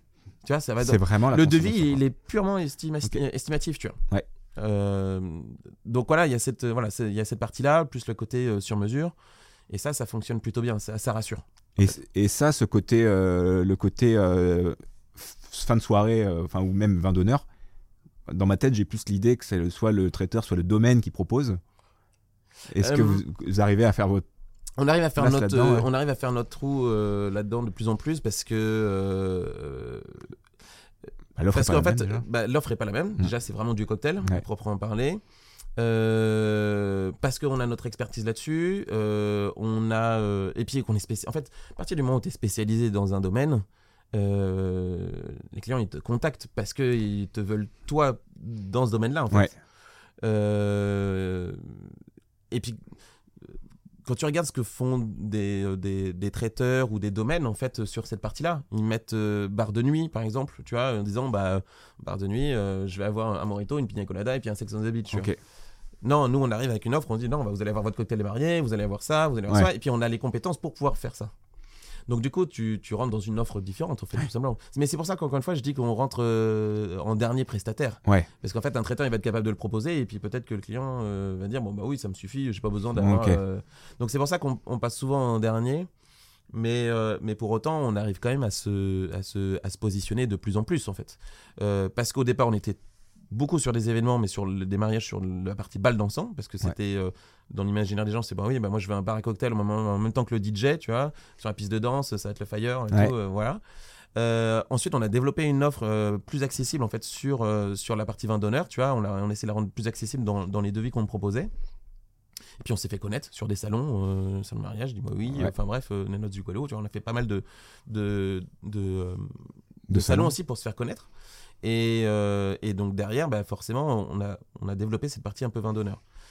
Puis en fait, on s'est rendu compte que ça marchait bien, quoi. C'est euh, euh, cette, cette partie de se dire que tu es une facturation plus proche de la conso, ça a été l'argument. euh, Bah ouais, carrément. Et cet argument, on l'a décliné sur la partie euh, vin et champagne, comme on, on disait tout D'accord. à l'heure, où en fait, euh, bah, même chose sur le vin et champagne, où vous aurez une facturation à la bouteille ouverte. Ouais, tu te retrouves Tout- pas avec tu vois, euh, pas, besoin de, 20 pas euh. besoin de commander 120 bouteilles de rouge et 120 bouteilles de blanc pour ton mariage, si au final, tu n'en as consommé que euh, 100 de rouge et puis 60 de blanc, tu vois, Ouais, et puis ouais. euh, tu te retrouves avec, euh, avec du blanc pendant toute l'année. Ah ouais, c'est ça. ouais. Et, et, euh, avoir dépensé une somme là-dessus. tu vois. Alors que nous, on, se dit, bah, on peut commander 120 bouteilles de blanc et 120 bouteilles de rouge, c'est pas grave, de toute façon, on repartira avec les bouteilles qui sont pour Ouais.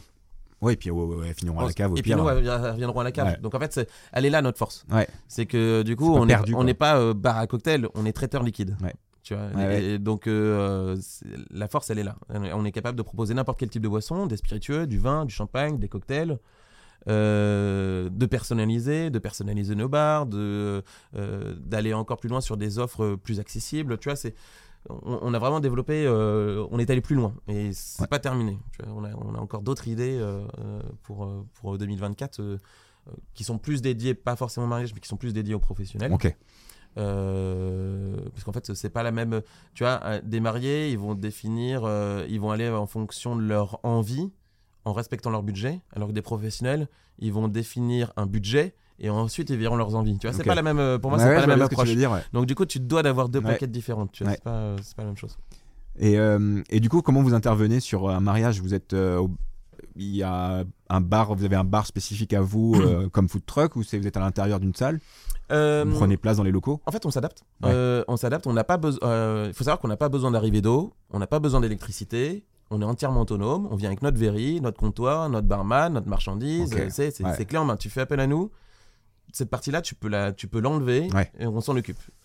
Euh, donc en fait, on peut être aussi bien euh, dans un jardin, euh, dans un parc. on peut être aussi bien sur la plage. On Ouais. peut être aussi bien dans un salon, aussi bien dans un dans un domaine à l'intérieur, dans, dans une salle des fêtes, dans un manoir. Enfin bref. Et on a besoin pour notre bar de euh, 3 mètres carrés, 3-4 mètres carrés. Donc en fait, on prend pas de place. Ouais. Le truc, il est clairement pliable, dépliable. Alors, ce sont des, des comptoirs de bar qui sont, qui sont faits spécialement pour ça. C'est vraiment des bars mobiles avec une station cocktail intégrée qui nous permet d'envoyer des, des cocktails euh, en, en quantité. Tu vois, Ouais. On a fait des événements à plus de 1500 cocktails euh, avec votre euh, avec notre bar. votre Voilà. bar Et- roulant quoi. Et, et aucun souci, quoi, tu vois. Ouais. Et donc, euh, mais voilà, on cherche à aller. Là, c'est un peu le- ce qu'on veut mettre en place sur 2024. On veut aller personnaliser encore plus. Tu vois, on veut aller encore plus loin là-dessus et se dire que bah, tu peux euh, rajouter le logo de ton mariage si tu veux autour du Ouais. comptoir. Euh, on veut, euh, on, on veut, euh, euh, merde, comment ça s'appelle euh, Changer en fait la, la, la, hum, l'esthétique de notre bar. Tu vois, on avait un blanc et un noir. Euh, on veut pouvoir se dire qu'on peut mettre, je sais pas, une, du, un effet bois, on veut un effet marbre, on veut aller chercher un peu cette partie-là, tu vois, euh, aller euh, offrir plus de possibilités en D'accord. fait, pour, pour les mariés en définitive. Ouais. Et du coup, c'est vous deux qui intervenez Euh, pas tout le temps. Non Euh, Enfin, si, euh, globalement, quand même, si. C'est soit Julien, soit moi. En fait, Ouais. on fait en sorte qu'il y ait toujours l'un de nous deux sur les événements. Ok. Ça, c'est ça, c'est primordial pour nous. On n'est pas tout le temps tous les deux ensemble. Euh, par contre, en fait, on a euh, dans l'équipe euh, un, un autre barman en fait qui va faire, qui va sur des sur des événements. On fait appel aussi à des freelances, des, des indépendants qui ont un statut d'auto-entrepreneur, tu vois, et qui sont qui sont barman, tu vois, qui font un peu le, qui font en fait la même chose que nous. Mais la différence, c'est que potentiellement, nous, on s'est, on s'est, on s'est structuré pour faire un peu plus gros, tu vois. Et- Ouais. Et, puis avec, euh, tu vois, les, les barman qui sont indépendants un petit peu à côté, bah, ils vont nous contacter, ils vont dire, bah, est-ce que tu peux me prêter la- le verre, est-ce que tu Ouais, peux, ont moins que de tu peux me louer, ouais. voilà, est-ce que tu peux me louer le bar, ou est-ce que tu peux me truc? Et du coup, tu vois, nous, ça nous permet donc de, de continuer d'avoir euh, autour de nous des barman compétents qu'on a choisis et, euh, et qu'on va euh, soit accompagner sur l'événement, soit placer sur un événement, tu vois. Donc, c'est les personnes que, avec qui on travaille depuis le début. Euh, ça fait 2, 3 ans, 3 ans, certains avec qui on, on- on travaille. Euh, mais ça passe toujours par une étape de bon bah avant d'être tout seul sur un événement euh, tu vas en faire 4-5 avec nous, Avec euh, tu nous, vois, histoire ouais. de comprendre Ouais. comment est-ce que nous on veut que ça se passe Oui, il y a une Et- image derrière quand même. T'envoies Ouais, pas c'est un ça, gars comme sûr. ça au casse-pipe. euh, Après, c'est toujours nous qui sommes en contact avec euh, les clients euh, Ouais. en amont, le rendez-vous, euh, le truc, tu vois. C'est assez rare au final où. euh, ouais, ça a été plutôt rare où on a mis un barman euh, indépendant euh, sur une presta alors que. Que sans nous, on ne ouais. soit pas, quoi. Mm. Ouais. C'est- assez rare. oui, En fait, on se, on se.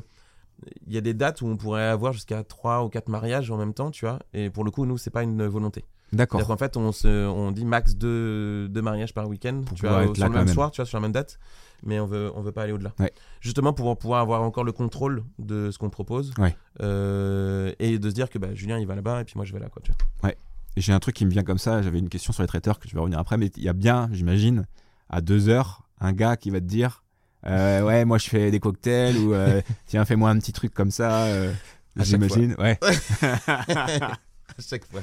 Et la phrase elle commence en général par Hey chef Tu vois, elle est- C'est souvent ça. Le, le chef, tu l'entends. Ouais, ouais, le c'est chef, pour moi. euh, le chef, euh, ouais, on l'a. Mais euh, bon, après, ça fait partie du jeu, tu Ouais. vois. Mais oui, oui, euh, de, temps en temps, c'est pas 2h du matin, hein, ça peut être plus tôt. hein. Il peut être dès 20h. 21 heures. Donc, euh, non, non, ouais, bien sûr, bah, t'as toujours. Après, euh, on est quand même dans un métier de, de, de service, de... c'est le moment festif, Bah tu vois. C'est un mariage, donc euh, tu vas pas aller le renvoyer chier en disant, bah, ah non, c'est bon, euh, va au bout, là, euh, va voir ailleurs si j'y suis, Ouais. quoi. Tu vois, non, tu fais pas ça. Tu dis, bah, tu, tu- au contraire, tu rentres dans ce jeu, et puis le but, c'est qu'il soit content. Donc, euh, c'est notre rôle aussi de se dire, bah, vas-y, euh, bah, t'as envie de passer derrière le bar? Bah viens, passe derrière le bar quoi. Euh, dans, un, dans un bar ou restaurant, tu vas pas le faire parce que du coup, euh, si, commence, si t'en as un qui commence à le faire, t'en as bah mille oui, qui le clair. font derrière. Mais là, on est dans de l'événementiel, c'est facile. Je Ouais. fais, bah oui, vas-y. Moi, ça m'est arrivé plein de fois de me dire sur un événement ou un mariage, de me dire, bon, bah. Oui, bah t'as envie de. Moi aussi, je fais des cocktails. Alors, j'ai- il t'explique la recette pendant 10 plombes. euh, ouais, super, c'est super. Et, euh, et, euh, et après, tu dis, bah vas-y, viens derrière le bar. Et puis. euh, Fais-le moi. Viens, bah, pas, pas fais-le moi parce qu'il a forcément pas les ingrédients. Ouais. Mais, mais viens checker, tu vois. viens faire juste un chèque. Ah, tu vois, et puis il arrive, et puis il. Et puis alors là, il y a tous ses copains qui arrivent. ça, et puis c'est rigolo. Ça quoi, sera son vois. anecdote Mais du ouais, c'est normal. Et puis, et puis en général, en fait, le fait de faire ça et de pas faire un nom catégorique, bah en fait, euh, déjà tu passes pour un mec un peu plus cool. déjà. Ouais. Ouais, et puis, surtout, en fait, euh, bah, ça coupe le, enfin, ça coupe le truc. quoi. Ouais. Tu vois, il l'a fait, Terminado, et il Ouais, c'est autre clair. chose, quoi. en et fait, tu euh, braques pas un mec qui peut être alcoolisé, qui commence à rentrer euh, un ouais, peu dans ça, le. Et puis qui va venir Ouais. les demi-heures dire allez s'il te plaît, tu vois, non non donc en fait euh, tout le monde est gagnant en fait. Donc c'est plutôt rigolo quoi. Et j'ai eu l'image du gars Oui mais on l'a tous l'image. hein. on l'a tous l'image. Pour les traiteurs, est-ce que vous arrivez à travailler en- des fois en direct avec eux? En, en disant bah nous on apporte la solution vin, champagne. euh, Pas à l'heure actuelle. Non. Euh, pas à l'heure actuelle. En même temps, on n'est pas, euh, on n'a pas démarché des, on n'a pas démarché de traiteurs. En fait, notre communication sur Bar Spirit, sur la partie événementielle, elle est du bouche à oreille et sur notre site internet et les salons. D'accord. Euh, ou les festivals. Mais sinon, euh, on n'a pas, euh, on n'a pas fait de mailing en disant regardez notre plaquette, truc. euh, Ouais. euh, on est plus euh, à chaque fois qu'on a été sollicité par, euh, pas forcément par un traiteur, mais plutôt par un winning planner ou une winning planeuse, on était, euh, c'est parce que c'est quelqu'un qu'on a rencontré quelque part et qui a vu ce qu'on était capable de faire. Mais au final, euh, sinon c'est que du bouche à oreille. Ok. Ah, Nos- bien, notre- ouais, ouais, c'est euh, ce qui est plutôt euh, plutôt pas mal dans le sens où en fait, bah, quand ils viennent nous voir, quand on est quand on nous demande un devis, bah, en fait ils savent déjà à quoi s'attendre en fait. Ouais. Et, euh, et c'est ça qui est plutôt qui est plutôt pas mal. Bah, je pose la question parce qu'il y a hum, Lara de la Marisienne qui fait des macarons que j'ai Oui. euh, que j'ai interviewé du coup Ouais. et qui, euh, qui travaille avec euh, des traiteurs de temps en temps quand les traiteurs ne peuvent pas proposer euh, Mhm. solution à part des choux, euh, ils Oui. n'ont rien d'autre à proposer, les maris n'en veulent pas du coup. Et ben c'est elle qui. euh, Bah, qui je pense qu'on a mais- effectivement, je pense qu'il y, y, y a un truc à creuser par rapport Ouais. à ça, parce qu'en fait, effectivement, il y a des traiteurs qui veulent pas faire la partie euh, dansante et puis qui après le repas, après la coupe de champagne, veulent euh, partir. Donc euh, oui, c'est sûr qu'il y a des traiteurs qui, euh, qui, qui feraient ça. Après. voilà, honnêtement, on est, je pense qu'on est, Non, on était, on était tellement, enfin, pas besoin on- forcément. On s'est développé euh, tellement de cette manière-là pour le moment que on n'a pas eu la nécessité d'aller faire du démarchage dans ce sens-là. Ouais. Maintenant, ça va arriver. C'est, Oui. c'est euh, au bout d'un moment, euh, tu vas, tu rencontres des traiteurs, tu te rends compte que le traiteur il va pas le faire, euh, ou au contraire, tu as des traiteurs qui le font. Puis quand ils le font, tu fais bah, pourquoi est-ce qu'il le fait? Parce que Ouais. c'est quand même pas foufou. Mais ils le font, tu vois. Donc euh, après, c'est à toi de, de- d'être fort dans ta, dans ta vente et de dire bon bah vas-y, Ouais. prenez-moi plutôt que lui quoi. Mais mais, euh, mais à, Mais à l'heure actuelle, pas non, on n'a pas, moment, ouais, on pas, on n'a pas fait de, de démarchage Ouais. comme ça. Et euh, je reviens juste sur un truc que tu as dit où il n'y a pas forcément besoin de rebondir, mais qui a aussi euh, dans les de solutions euh, cocktail sans alcool. Oui. Ce qui est quand même assez important, je pense, maintenant. qu'il y a quand même De plus en plus. de plus en C'est, plus. La bière sans alcool qui, qui explose. C'est euh, une dynamique, c'est une dynamique que on avait, qu'on a, dont on avait abordé le sujet avec Julien déjà l'année dernière. Euh, en se disant ah, il va falloir qu'on il va peut-être falloir qu'on prévoie de faire quelque chose par rapport à ça un peu plus que ce qu'on faisait alors on n'est pas sur les cocktails de- sans alcool qu'on propose on est on est pour autant euh, pas sur des cocktails de, de C'est ce que j'allais dire, jus d'orange jus d'ananas Ouais. c'est une grenadine tu ce vois que j'allais te demander, le travail quand même derrière. c'est pas euh, ça on, on fait on, ne faisait déjà pas ça Ok. Hum, pour autant euh, les cocktails sans alcool qu'on proposait étaient plus travaillés oui mais on est dans une démarche là du free spirits donc des, des, des, des cocktails sans alcool et des spiritueuses sans Ok, alcool tu vois D'accord. euh, où il y a de plus en plus de monde. Le Dry January de cette année, Ouais. euh, de 2024, il est, il est, il a eu un boom. Euh, nous, on l'a ressenti au niveau de nos Ah ventes ouais à la cave, on l'a ressenti au niveau de nos événements, où il y a eu un, il y a eu un truc qui s'est passé, tu vois. Et ça, ça, ça nous conforte dans l'idée qu'on a eue il y a, il y a 6-8 mois en se disant, putain, il y a peut-être quelque chose à faire par rapport à ça, parce qu'il va falloir, ou du moins, il va falloir qu'on qu'on se prépare à ça. Euh, donc on a, on, a, euh, on, on a déjà des choses, on a euh, travaillé sur les, notamment donc les free spirits, les spiritueux sans alcool, donc avec un limoncello sans alcool, un amaretto sans alcool, un gin sans alcool, une tequila sans alcool, un whisky sans alcool, un rhum sans alcool, enfin bref, tu vois, il y a plein de, il y a plein de, de, de- Pro- par les alcool. marques elles-mêmes ou c'est des marques qui se créent de ça? Euh, ce sont bah, de plus en plus des marques qui se créent. Alors un peu des deux, hein. Ouais. c'est des marques qui se créent et à la fois des marques existantes ouais. qui, voient le filon et puis Mm. qui, qui créent leur, leur, euh, leur truc aussi. Euh, maintenant, euh, il y a un peu de tout. Ouais, Euh, pour le j'imagine. euh, il y a tout en termes de qualitatif et il y a tout, il y a un peu de tout en termes de prix aussi. Euh, ça reste cher encore à l'heure actuelle. Euh, mais et puis en fait ça dépend du rapport qualité-prix mais il y a des moments où tu payes des bouteilles de spiritueux sans alcool aussi cher que des bouteilles avec alcool et oui c'est sans alcool mais même la qualité du sans alcool n'est pas là tu vois Ouais.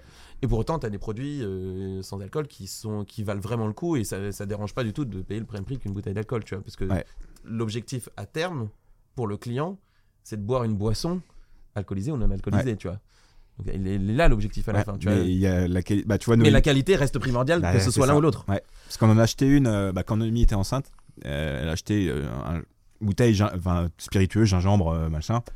Je crois 30 balles la bouteille. Et au final, enfin, tu prenais sec, c'était c'était de l'eau avec un extrait de gingembre. Quoi. Ouais. Et, alors que là, on en a découvert un nouveau, c'est concentré en gingembre, t'en mets très peu. Et là, tu as, oui, tu as ce côté vraiment, bah, j'en- j'utilise pour un cocktail ou je le mélange avec autre chose. Mais tu, tu sens quand même qu'il y a une, pour le même prix qu'il y a quand même une autre Bah, qualité. c'est ça après je- là, c'était au tout début, je pense que ça commence à arriver. C'était Mais c'est pareil avec, euh, tu vois, avec ma femme euh, à, à- à la maison. euh, pour le coup, moi, je bois pas beaucoup d'alcool en fait, euh, contrairement à ce qu'on pourrait penser, parce que je baigne dedans et, et ce serait ultra accessible. Pour autant, pour autant, à, à la maison avec ma femme, enfin, on- je bois pas énormément d'alcool. Par contre, j'aime bien avoir des alternatives. Et je trouve que les alternatives qu'il y a maintenant sont en train de se développer. Ouais. On est resté beaucoup focus sur le gin sans alcool. Ouais. Euh, maintenant, ça y est, on commence à voir d'autres choses qui commencent à arriver sur le marché.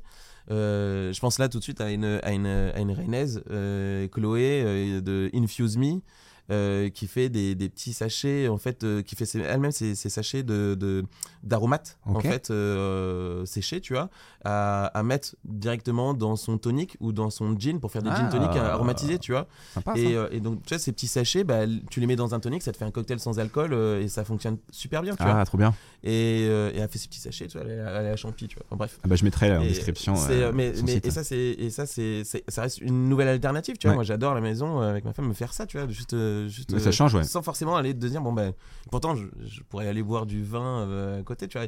Mais je suis passé dans une étape, en tout cas au niveau de ma dégustation, où en fait, euh, j'éprouve plus de plaisir à déguster du vin ou du champagne ou de l'alcool.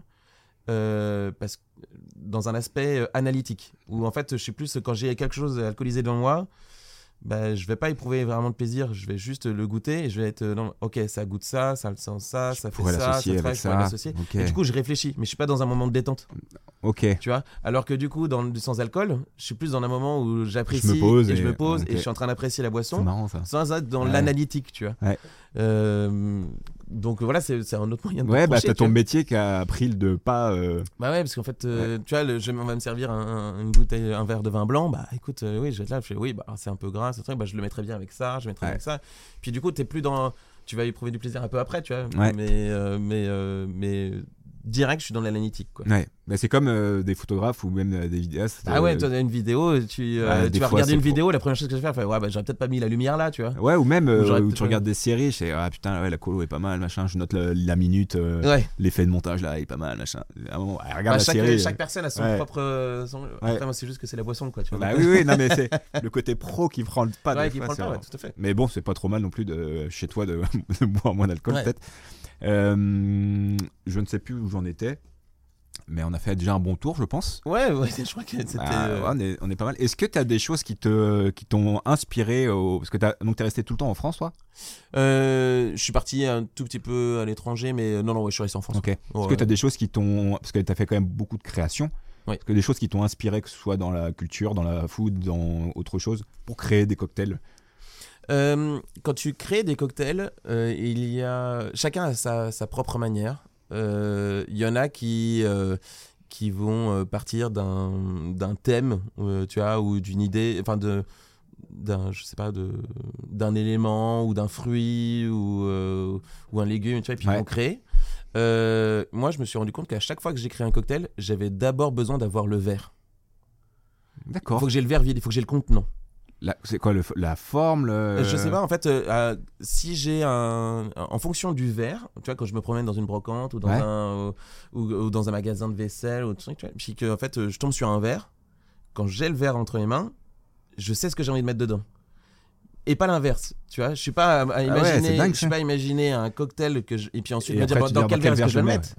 Non, je suis plus du style à me dire non, en fait, j'ai un verre vide. Ce verre vide, il est joli, il est peut-être élégant, ou alors il est plutôt, euh, il est un peu strié, il fait un peu vintage, il fait, euh, il est opaque, euh, il est en inox, il est en terre cuite, il est en verre. Est-ce que c'est un verre fin et tout, tu vois? Et en fait, en fonction du verre, je dis ah ça c'est un cocktail où en fait ce serait parfait de mettre ce type de cocktail là. Si tu veux, dans ma tête, dans les cocktails, quand euh, j'ai lu un livre qui était qui était top que j'aime beaucoup, qui s'appelle Cocktail Codex, qui est un livre où en fait il explique qu'il y a six cocktails et qu'à partir de ces six cocktails-là, tous les autres cocktails derrière sont En forcément décline. des déclinaisons d'un de, ces six cocktails-là, si tu veux. Donc en fait, ma tête, elle est un peu organisée de cette manière-là, où en fait c'est une bibliothèque de recettes, Ouais. et où euh, quand euh, je vois un verre ou quand euh, je vois une recette, eh ben, en fait je tire ce livre-là de recettes, et puis derrière, bah, je vais avoir la- une espèce de parchemin qui va se dérouler avec plein d'autres recettes qui vont terminer. D'accord. Et du coup, ça se construit un petit peu comme ça, si tu veux.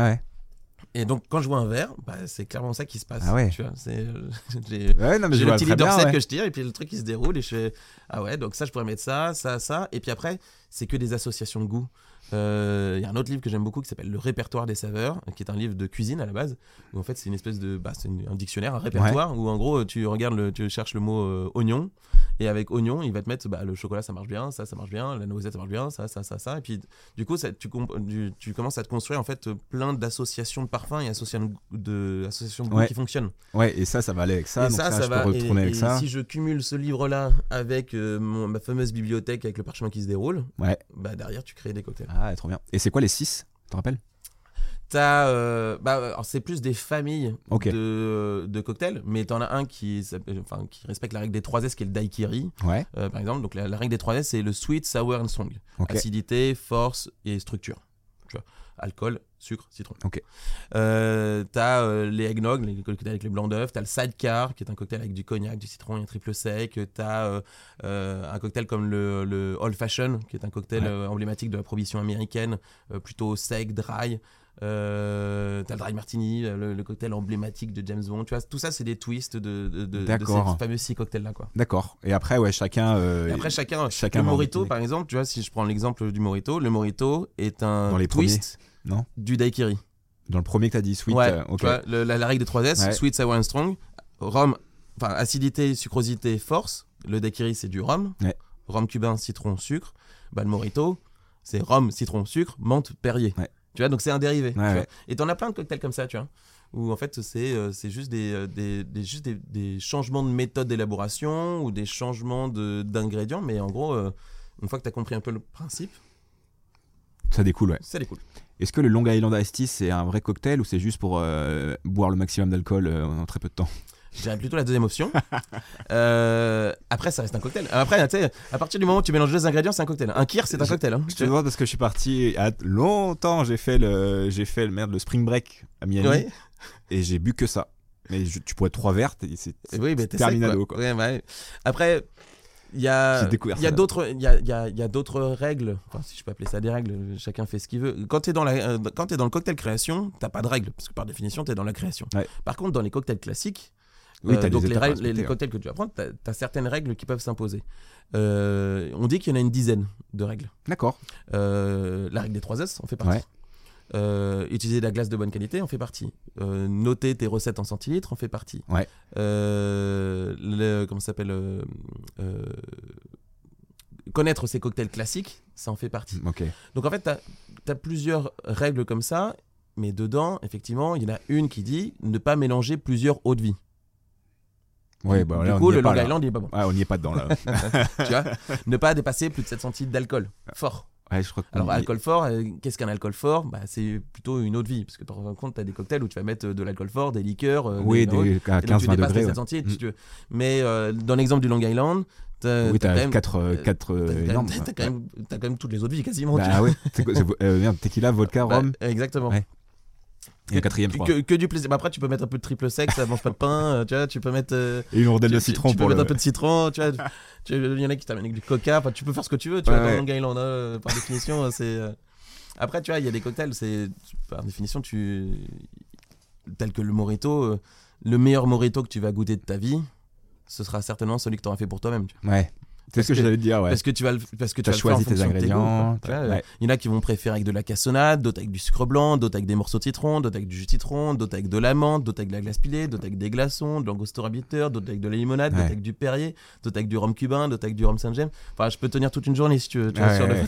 Ah ouais, mais trouver celui qu'on aime, quoi. Mais euh, voilà, trouver. Après, tu as des techniques, nous, en tant que barman, normalement, pour faire en sorte de satisfaire 80-90 personnes, Ok. des personnes. Ok. Un bon barman, tu vois, et je reviens à ce que je disais tout à l'heure. Tu peux évaluer le- les compétences d'un barman sur le morito qui te sert. D'accord. En tout cas, sur son, sur son pouvoir de créativité derrière. Après, est-ce que des fois, il peut pas y avoir le- l'empêchement de la marge du bar? Genre, euh, je fais tourner à fond et je te mais. euh, C'est pour ça que la- il y a une- c'est pour ça que il y a une vraie différence entre évaluer les compétences du barman Ouais. et évaluer l'établissement dans lequel tu es. Ok. Parce que le barman n'est pas forcément le gérant ni le Bah, propriétaire. stock, ouais. Et donc en fait, le propriétaire, il va te dire bon bah vas-y, euh, par contre tu me mets ce rhum là parce que j'ai un partenariat, ça, va me Ouais. coûter- ça me coûte tant, tant, tant, et la recette, la fiche technique, faut que tu la suives comme ça parce que y a pas le choix. Ouais. euh, Là-dessus, je me fais de la marge. Et après, t'as les, c'est pour ça que t'as de, c'est, euh, l'éducation des bars actuels, euh, des bars à cocktails à l'heure actuelle doit euh, à son importance en fait. Ouais. Doit éduquer le palais euh, bah, des clients sur les bonnes choses en fait, Ouais. les, les- les choses à, euh, réglementaires dans le milieu du bar. D'accord. Bah, c'est comme le Spritz qu'on parlait tout à l'heure, où euh, maintenant c'est Aperol qui a pris le truc. Enfin, je- Hmm. je- bah, alors moi je suis pas très sucré. Euh, un Spritz Aperol, je trouve pas ça ouf. Alors qu'un Spritz avec la, hum, une autre marque, j'ai oublié la marque, mais où l'alcool fait le double du Spritz, mais qui est pas sucré, qui est hyper amer. Bah, c'est c'est Euh, c'est- bah, tel que le Campari en fait c'est Le Campari, ça, ouais. c'est ça que tu peux penser euh, ça reste je trouve que c'est moins, marqué, moins, marketé. c'est et- euh, bah pour autant euh, comme- euh, enfin Ah ouais le, le Aperol fait partie du groupe euh, Campari Ah ouais tu vois si j'en dois aller encore Ah bah merde, putain, j'ai découvert un truc. Donc, non non bah, Bah, va, va sur un bitter breton il y en a peut-être tu vois Eh ben, je crois que c'est peut-être ça que j'ai goûté une fois aussi. Il y en a un qui s'appelle Saint-Malo Spritz SMS aussi Ah, Euh, ok. enfin, après t'en as plein d'autres tu vois mais Ah après par définition les bitters tu vois B I D T E R Ouais. c'est c'est tel que l'Aperol ou le Campari c'est italien Ouais. de base, tu vois. Et en fait c'est juste un- c'est un apéritif à base d'alcool tu vois basé sur euh, sur l'amertume euh, notamment les oranges voilà et le spritz euh, il, faut pas enlever au spritz euh, le fait qu'il a énormément démocratisé le monde du cocktail quand j'étais à l'école, on, on me donnait souvent euh, l'information, et puis c'était un peu les courants de pensée euh, il n'y a pas si longtemps que ça pourtant, mais qui n'étaient pas, les- qui étaient pas très bonnes. Ouais. Il on disait que en fait, euh, euh, les femmes avaient un palais plus sucré, les hommes avaient un palais plus sec. Plus on avance dans l'âge, plus on- notre palais se développe sur l'amertume. Plus on est jeune, et plus il est, euh, plus il est euh, sucré. Ouais. Et en fait, c'est totalement faux. En fait, c'est pas du tout comme ça que ça se passe. Et le spritz a prouvé ça. D'accord. À l'heure actuelle, les personnes qui consomment des spritz sont des jeunes. Oui, beaucoup plus, ouais. Enfin, beaucoup plus de jeunes en tout cas. Et donc, du coup, et pourtant, c'est plus amer, tu vois. Euh, Euh, c'est- enfin, ouais. c'est- non, mais c'est plus amer que euh, d'aller euh, prendre un, des euh, oui, oui, oui, c'est sûr. dire? Donc en fait, L'apérole est très sucré quand même. l'apéro est très sucré. Mm. Le, le- le pourcentage de sucre dans l'apéro est sucré. Mais la- tu vois, je t'expliquais tout à l'heure de la règle des 3 S, acidité, sucrosité, qui peut être une balance. Ouais. Amertume, sucrosité, c'est une autre balance, c'est une autre technique de développer des cocktails. Ouais. Tu vois. Donc en fait, euh, il y a, il y a- le spritz a démocratisé l- et, et a, et a déglingué euh, ces courants de pensée euh, totalement faux euh, d'il y a encore quelques années. Ouais. Tu vois, dans le monde du cocktail. Donc ça, c'est plutôt, ça c'est bien, c'est intéressant. tu vois. Et, euh, et puis après, tu as d'autres cocktails qui ont aidé au développement euh, de la consommation. Le Morito en a fait partie. bon, le Mule, maintenant Mule dans ouais. région, le surtout. Était, mais, mais bon, ça reste encore des, euh, des boissons où il faut avoir un peu de pouvoir d'achat aussi, tu vois, pour euh, pouvoir se l'offrir. Ouais. Et c'est là que ça devient intéressant sur l'événementiel, pour nous, sur les mariages par exemple. Et c'est pour ça qu'on fonctionne bien quand on est sur des mariages. C'est parce qu'en fait, les mariés payent donc une prestation cocktail et donc offrent la possibilité à tous leurs invités de goûter des cocktails qu'ils n'auraient peut-être jamais goûté ou pris le temps de goûter dans les bars, tu vois pour différentes raisons parce qu'ils n'ont pas envie parce qu'ils ont euh, euh, parce qu'ils ont goûté un, un cocktail dans un établissement un jour qui était dégueulasse parce que pour des raisons de prix parce que tu vois et donc en fait c'est ça que c'est ça que les mariés offrent à leurs invités c'est pas juste un cocktail c'est la possibilité de découvrir quelque chose Ouais. d'autre et une, animation différente c'est ça qui est intéressant Ouais, bah carrément, ouais. Ouais, parce que tu découvres, tu as l'habitude de. euh, si tu veux prendre un cocktail, bah, tu- comme tu dis, c'est soit le Morito, soit un Spritz. Et euh, alors, je parlais d'apérole tout à l'heure, parce que c'est Mm. maintenant hyper marketé. oui Dans Rennes, t'as les parapluies, apérole et, tout, et compagnie. Donc, c'est là où je disais, moi, le côté où bah, tu perds la qualité de ton travail à toi. Et pourtant, euh, tu sais, des, que- des trucs comme ça, tu as des lois, euh, t'as- les lois comme la loi E20 qui normalement euh, t'empêchent en fait de, euh, de marketer de cette manière-là. hein. Ouais, mais En France, en tout ouais, cas. bah, c'est pas la télé.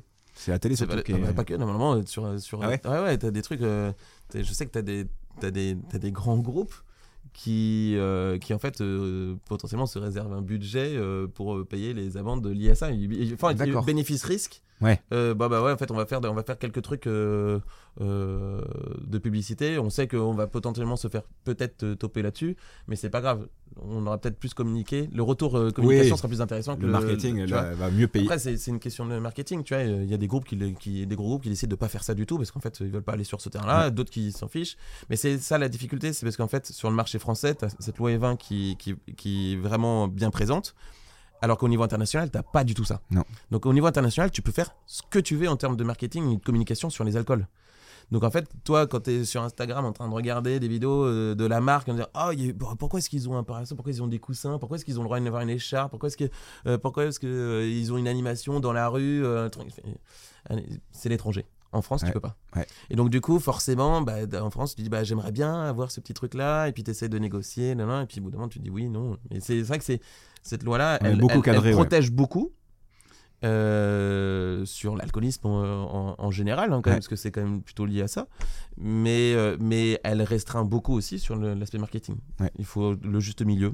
Et voilà. Mais c'est vrai que quand je suis arrivé en Angleterre euh, pour mes études, euh, j'allume la télé, pub pour la- l'alcool, mais toutes les deux pubs, il y avait. Ouais. Et je fais, ah ouais, c'est Là, pas si même tu regardes endroit, sur n'importe quelle affiche publicitaire, tu verras euh, de- d'abribus ou autre, tu verras jamais quelqu'un boire. en train de boire Ah ouais, c'est vrai. un verre. C'est la Et bouteille. il faut que ce elle-même. soit subjectif.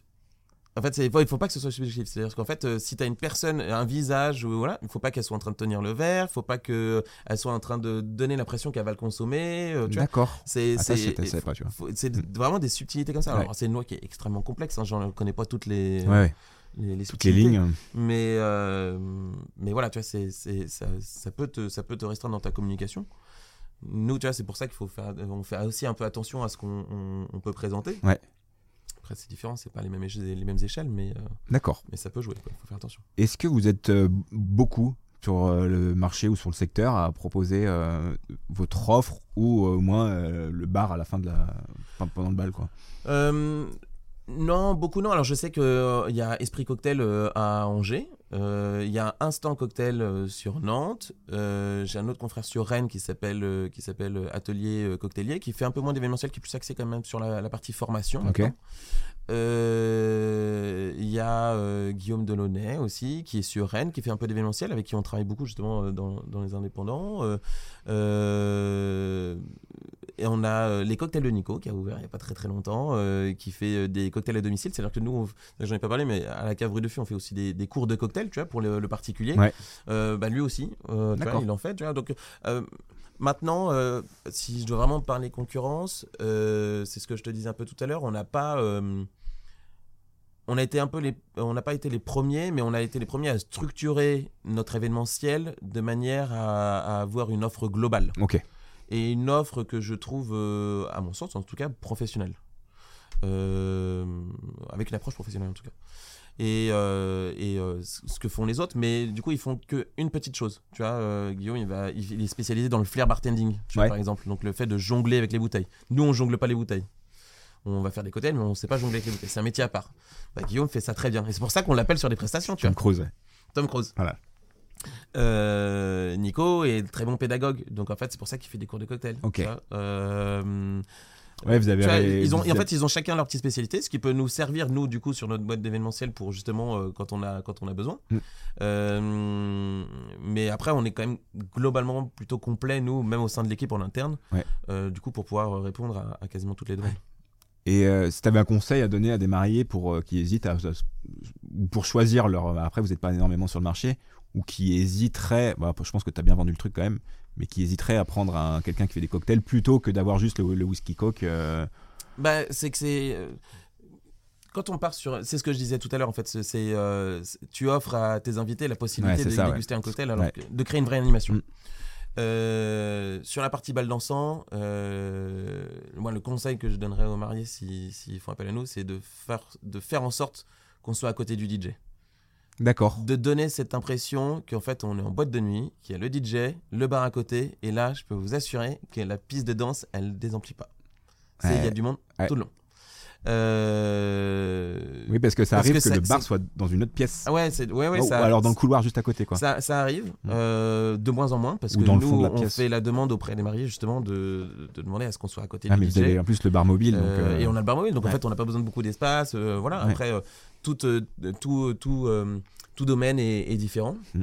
Euh, donc on s'adapte, il n'y a pas de souci. Ça n'empêche pas que ce sera pas un bon moment si on n'est pas dans la même salle que le DJ. oui bien sûr Je dis juste que ça, ça favorise à, à une- à la création d'un moment un- unique, tu vois, Ouais. un moment inoubliable.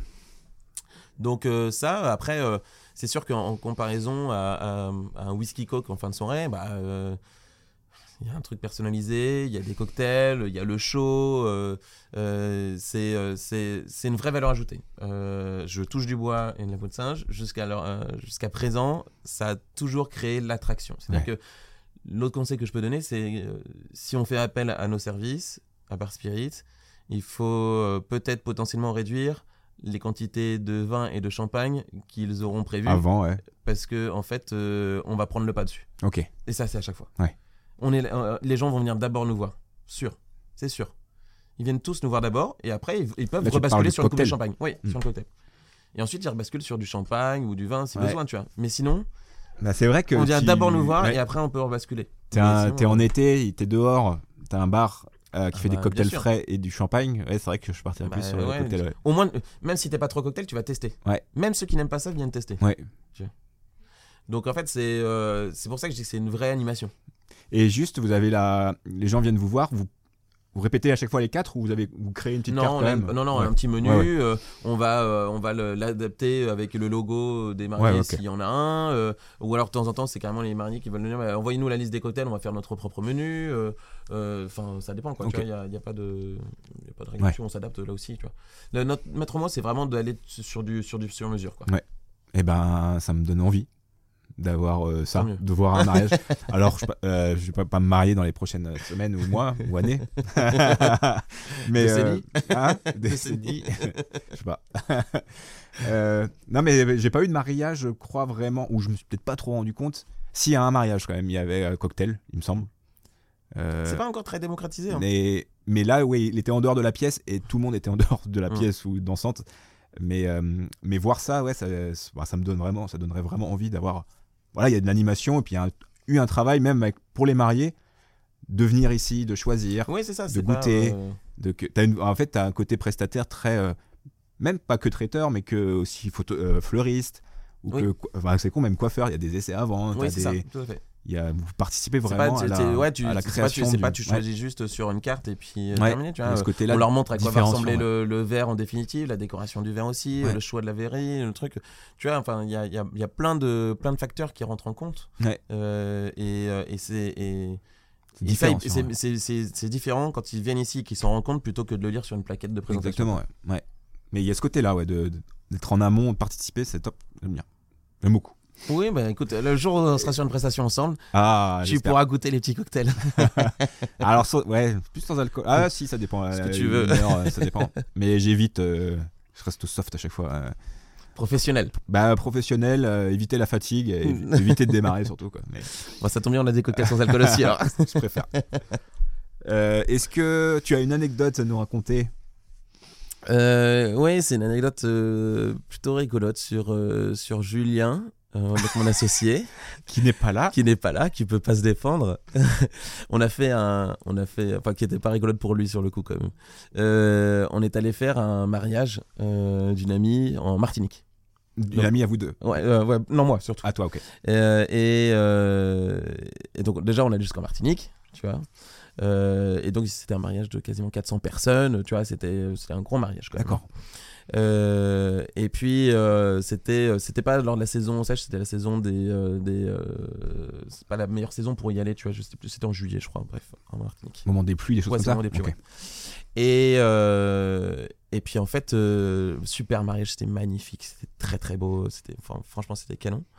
Et puis on va faire l'installation avec euh, Julien, et puis en fait il faisait chaud et humide. Ouais. Et, euh, et en fait euh, on commence à s'installer, et puis en fait Julien commence à couper euh, les, les citrons.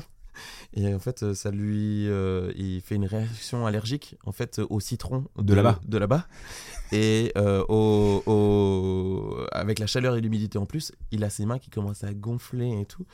Et mais le truc, il- la- ses mains partaient en, sa, sa peau partait en lambeaux. Oh. Non, non, non, c'était horrible pour lui. Il a souffert, mais vraiment. Et en fait, euh, j'ai dit, ben non, mais Julien, tu peux pas, tu peux pas continuer là. Il faut, c'est pas possible. Ouais. Et il me dit, bah ouais, mais je vais pas te laisser. Il y a 400 invités quand même. Ah, bah, t'as plus de main, donc, être euh. tout seul. J'ai ouais, mais là, enfin, euh, vas-y quoi. Et donc je me suis retrouvé tout seul à faire ce, ce mariage de 400 personnes. Euh, Il y avait quasiment 1000 cocktails à faire. Et tout seul sur, euh, sur la soirée. Je me suis pris, je crois, La plus grande rafale. la plus grande rafale de ma vie. Et toujours, je faisais des cocktails par 15, par 20. Et, je- et, et- et puis, euh, et puis euh, dans l'objectif d'être toujours aussi quali que, que possible, quoi. Et, euh, et, euh, et la mariée, enfin les mariés étaient, étaient, étaient super contents, ça s'est très bien passé. Ouais. Bon, il m'a fallu trois jours pour m'en remettre tu derrière, parce que avec la chaleur et l'humidité de la Martinique à ce moment-là. Enfin, moi j'avais chaud. Enfin, je- Ah bah ouais. alors, c'était, c'était une je pense que c'était la- l'expérience professionnelle la plus difficile que j'ai eue, mais j'en garde un des plus beaux souvenirs aussi. Bah, oui, Solo, par contre, le après. souvenir. Après, solo, souvenir. le bon souvenir, solo. Et voilà, et donc le Julien, il est revenu le lendemain avec les mains bandées, euh, Ah ouais, tous dur. les doigts, les trucs, et voilà, on, fait, Ah ouais. on va rentrer en France du coup. hein. Ah, putain, bah, j'imagine que pendant tes 1000 cocktails, tu pensais au Carlton et ah, j'étais bien avec mes 25 Ah cocktails. bah ouais, ouais, là, été, euh, Qu'est-ce que je même, quand, on commence à avoir des événements avec euh, autant de personnes, en fait, euh, déjà deux, euh, c'est, c'est- on- sur, avec 400 personnes, on, on prenait Ouais. un risque en mode euh, on y va que tous les deux, mais, euh, mais on va y arriver, tu Ouais. vois. Euh, autant, normalement, sur un événement de 400 personnes, on est au moins 3, voire 4 barman, tu vois. Donc on savait qu'on allait se faire Ouais. bouger, tu vois. Mais moi, j'avais pas prévu que ce soit autant. Pas tout seul. mais pas tout seul. Donc ça, c'est ouais, ça fait. c'est D'un point de vue professionnel, ça fait partie Ouais. des, des anecdotes rigolotes. Ouais. Euh, Pas pour lui, mais pour, pas lui, mais pour, moi, pour toi, ouais. Est-ce que, on arrive à la fin, est-ce que tu as des, quelqu'un ou des personnes que tu aimerais découvrir, euh, que tu recommandes euh, pour le podcast? Euh, Quelqu'un que j'ai rencontré il y a moins d'une semaine euh, sur un événement, euh, sur un événement, sur une petite, so- enfin sur une soirée privée, une soirée commerçante. Euh, Maxime Guillois, qui est, euh, qui est euh, magicien. Magicien, ouais. Ouais, qui est magicien. Euh, j'ai trouvé qu'il avait euh, une approche euh, de la magie sur une soirée euh, comme ça, euh, ou, ou sur un mariage qui qui est pas intrusif, qui est euh, qui est euh, classe, qui est propre, qui est carré. euh. je lui ai même pas dit, hein. c'est-à-dire qu'il sait même pas que. Enfin, j'ai juste trouvé, ça faisait partie. Ça faisait la première fois que j'avais un prestataire où j'ai rien, je fais. putain, c'est Carré. c'est- carré. Ouais. Tu vois, c'est carré, ça vaut le coup. Le mec, il est bien, propre sur soi. euh, il en fait pas trop, il en fait pas des caisses. euh, J'ai trouvé que c'était une, c'était une belle approche. C'était un, bon moyen d'avoir une animation euh, distinguée et qui sort. D'un- change un qui peu. change un peu Mm. aussi, tu vois, sans aller sur du du kitschouille. Ouais. Euh, voilà et puis euh, et puis sinon euh, un traiteur traiteur assez connu sur la scène rennaise Monsieur M tout simplement parce que ils ont j'aimerais en fait je suis curieux en fait de savoir comment est-ce qu'on en arrive à ce niveau là donc en fait c'est comment est-ce qu'on fait pour passer d'un petit traiteur tu vois comme moi je peux être dans mon domaine à une machine comme celle-ci qui est capable de- de- d'avoir des contrats euh, avec le Stade Rennais par exemple, qui est capable d'être à la fois sur de- des événements pro et des événements particuliers. Comment est-ce qu'ils font pour s'organiser au niveau des équipes, au niveau du labo, la logistique? En fait, je suis curieux de leur euh, de leur euh, de leur process. En fait, je suis curieux de ça euh, et, et je sais pas comment ils font pour garder la la, la réputation et la qualité qu'ils sont capables de faire sur n'importe quel type d'événement Ouais. et quel que soit le nombre de personnes sur l'événement. Ouais. Donc voilà. C'est vrai que c'est un, un- ils sont très, ils sont connus maintenant sur la scène rennaise. Ouais. Et qui sont arrivés comme euh, un boulet de canon presque. Et ils sont arrivés d'un Bah, coup ça, en et, fait. et- et- Et comment tu fais pour pas comment tu fais pour, pour ne pas exploser, en parole tu vois.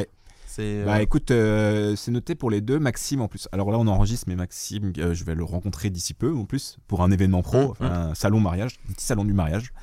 Donc euh, de, quand l'épisode sera diffusé, je l'aurai déjà rencontré, mais euh, on mettra tout.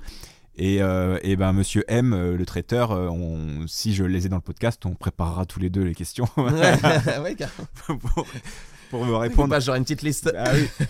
Parce que des fois, c'est le seul truc quand j'enregistre, quand j'écoute après, je fais ah, j'espère que j'ai été bien, j'ai creusé ou que tout le monde aura à peu près ses questions, enfin la réponse à ces Ouais, questions. bah oui. Parce que je vais pas trop dans le détail pour que voilà, c'est pas non plus un truc que pour les Bah, professionnels parler, quoi. et, euh, et c'est pas c'est pas c'est pour aussi les gens qui vont se marier donc je rentre pas non plus trop dans les détails par exemple avec les vidéastes euh, j'aurais pu poser un milliard de questions mais Ouais, j'imagine. je suis pas rentré à fond dans les détails pour pas non plus perdre tout le monde.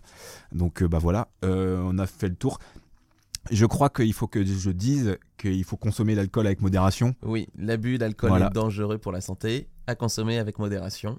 Merci beaucoup François pour cette euh, parenthèse légale, je pense. parce Oui. que sinon il va me faire toper. oui, oui, non, non, bien sûr. Et, et je sais pas si je dois le dire au début non plus. Non, on s'en fout. Non, une euh, fois non, dans à le. partir du moment où tu le dis une fois, euh, c'est déjà, c'est déjà plus que beaucoup d'autres. Ok, donc euh, bah, tu l'auras dit à ma place. Et euh, bah merci Bah, François. merci à toi surtout, je suis très content d'avoir fait euh, ce- cet enregistrement avec toi. Ouais, c'était euh, une première et puis c'est c'est très plaisant de, de pouvoir aussi s'exprimer Ouais. et, et expliquer ce qu'on a fait parce que il y a beaucoup, enfin, la plupart du temps on n'a pas l'occasion en Ben fait, d'en parler le lien. Ouais. Donc merci de nous donner la, la chance avec sur, ce- sur, cette, euh, sur ce ouais. podcast de, de pouvoir euh, en, en parler quoi. Ouais. C'est top. Avec plaisir. C'est cool. Carrément, avec plaisir. Et c'est le but, de, que chacun se présente. Ça, je l'ai dit plein de fois. et, euh, et alors, je mettrai tout. On a parlé accès, on a pas mal accès mariage, mais je mettrai tout. Mm. Les différents liens euh, de, de l'entreprise, euh, de. Je ne sais plus tout ce que tu venais de dire, mais de, bah, de toutes les personnes de qui on a parlé. Ouais. Euh, voilà, je verrai, je mettrai les liens. On en la totale. La totale. Merci à tous. On n'a pas bu pendant cet épisode, Non. je vous rassure. C'est vrai. Euh, merci à tous d'avoir écouté l'épisode et à la semaine Merci prochaine. beaucoup. Merci encore. Salut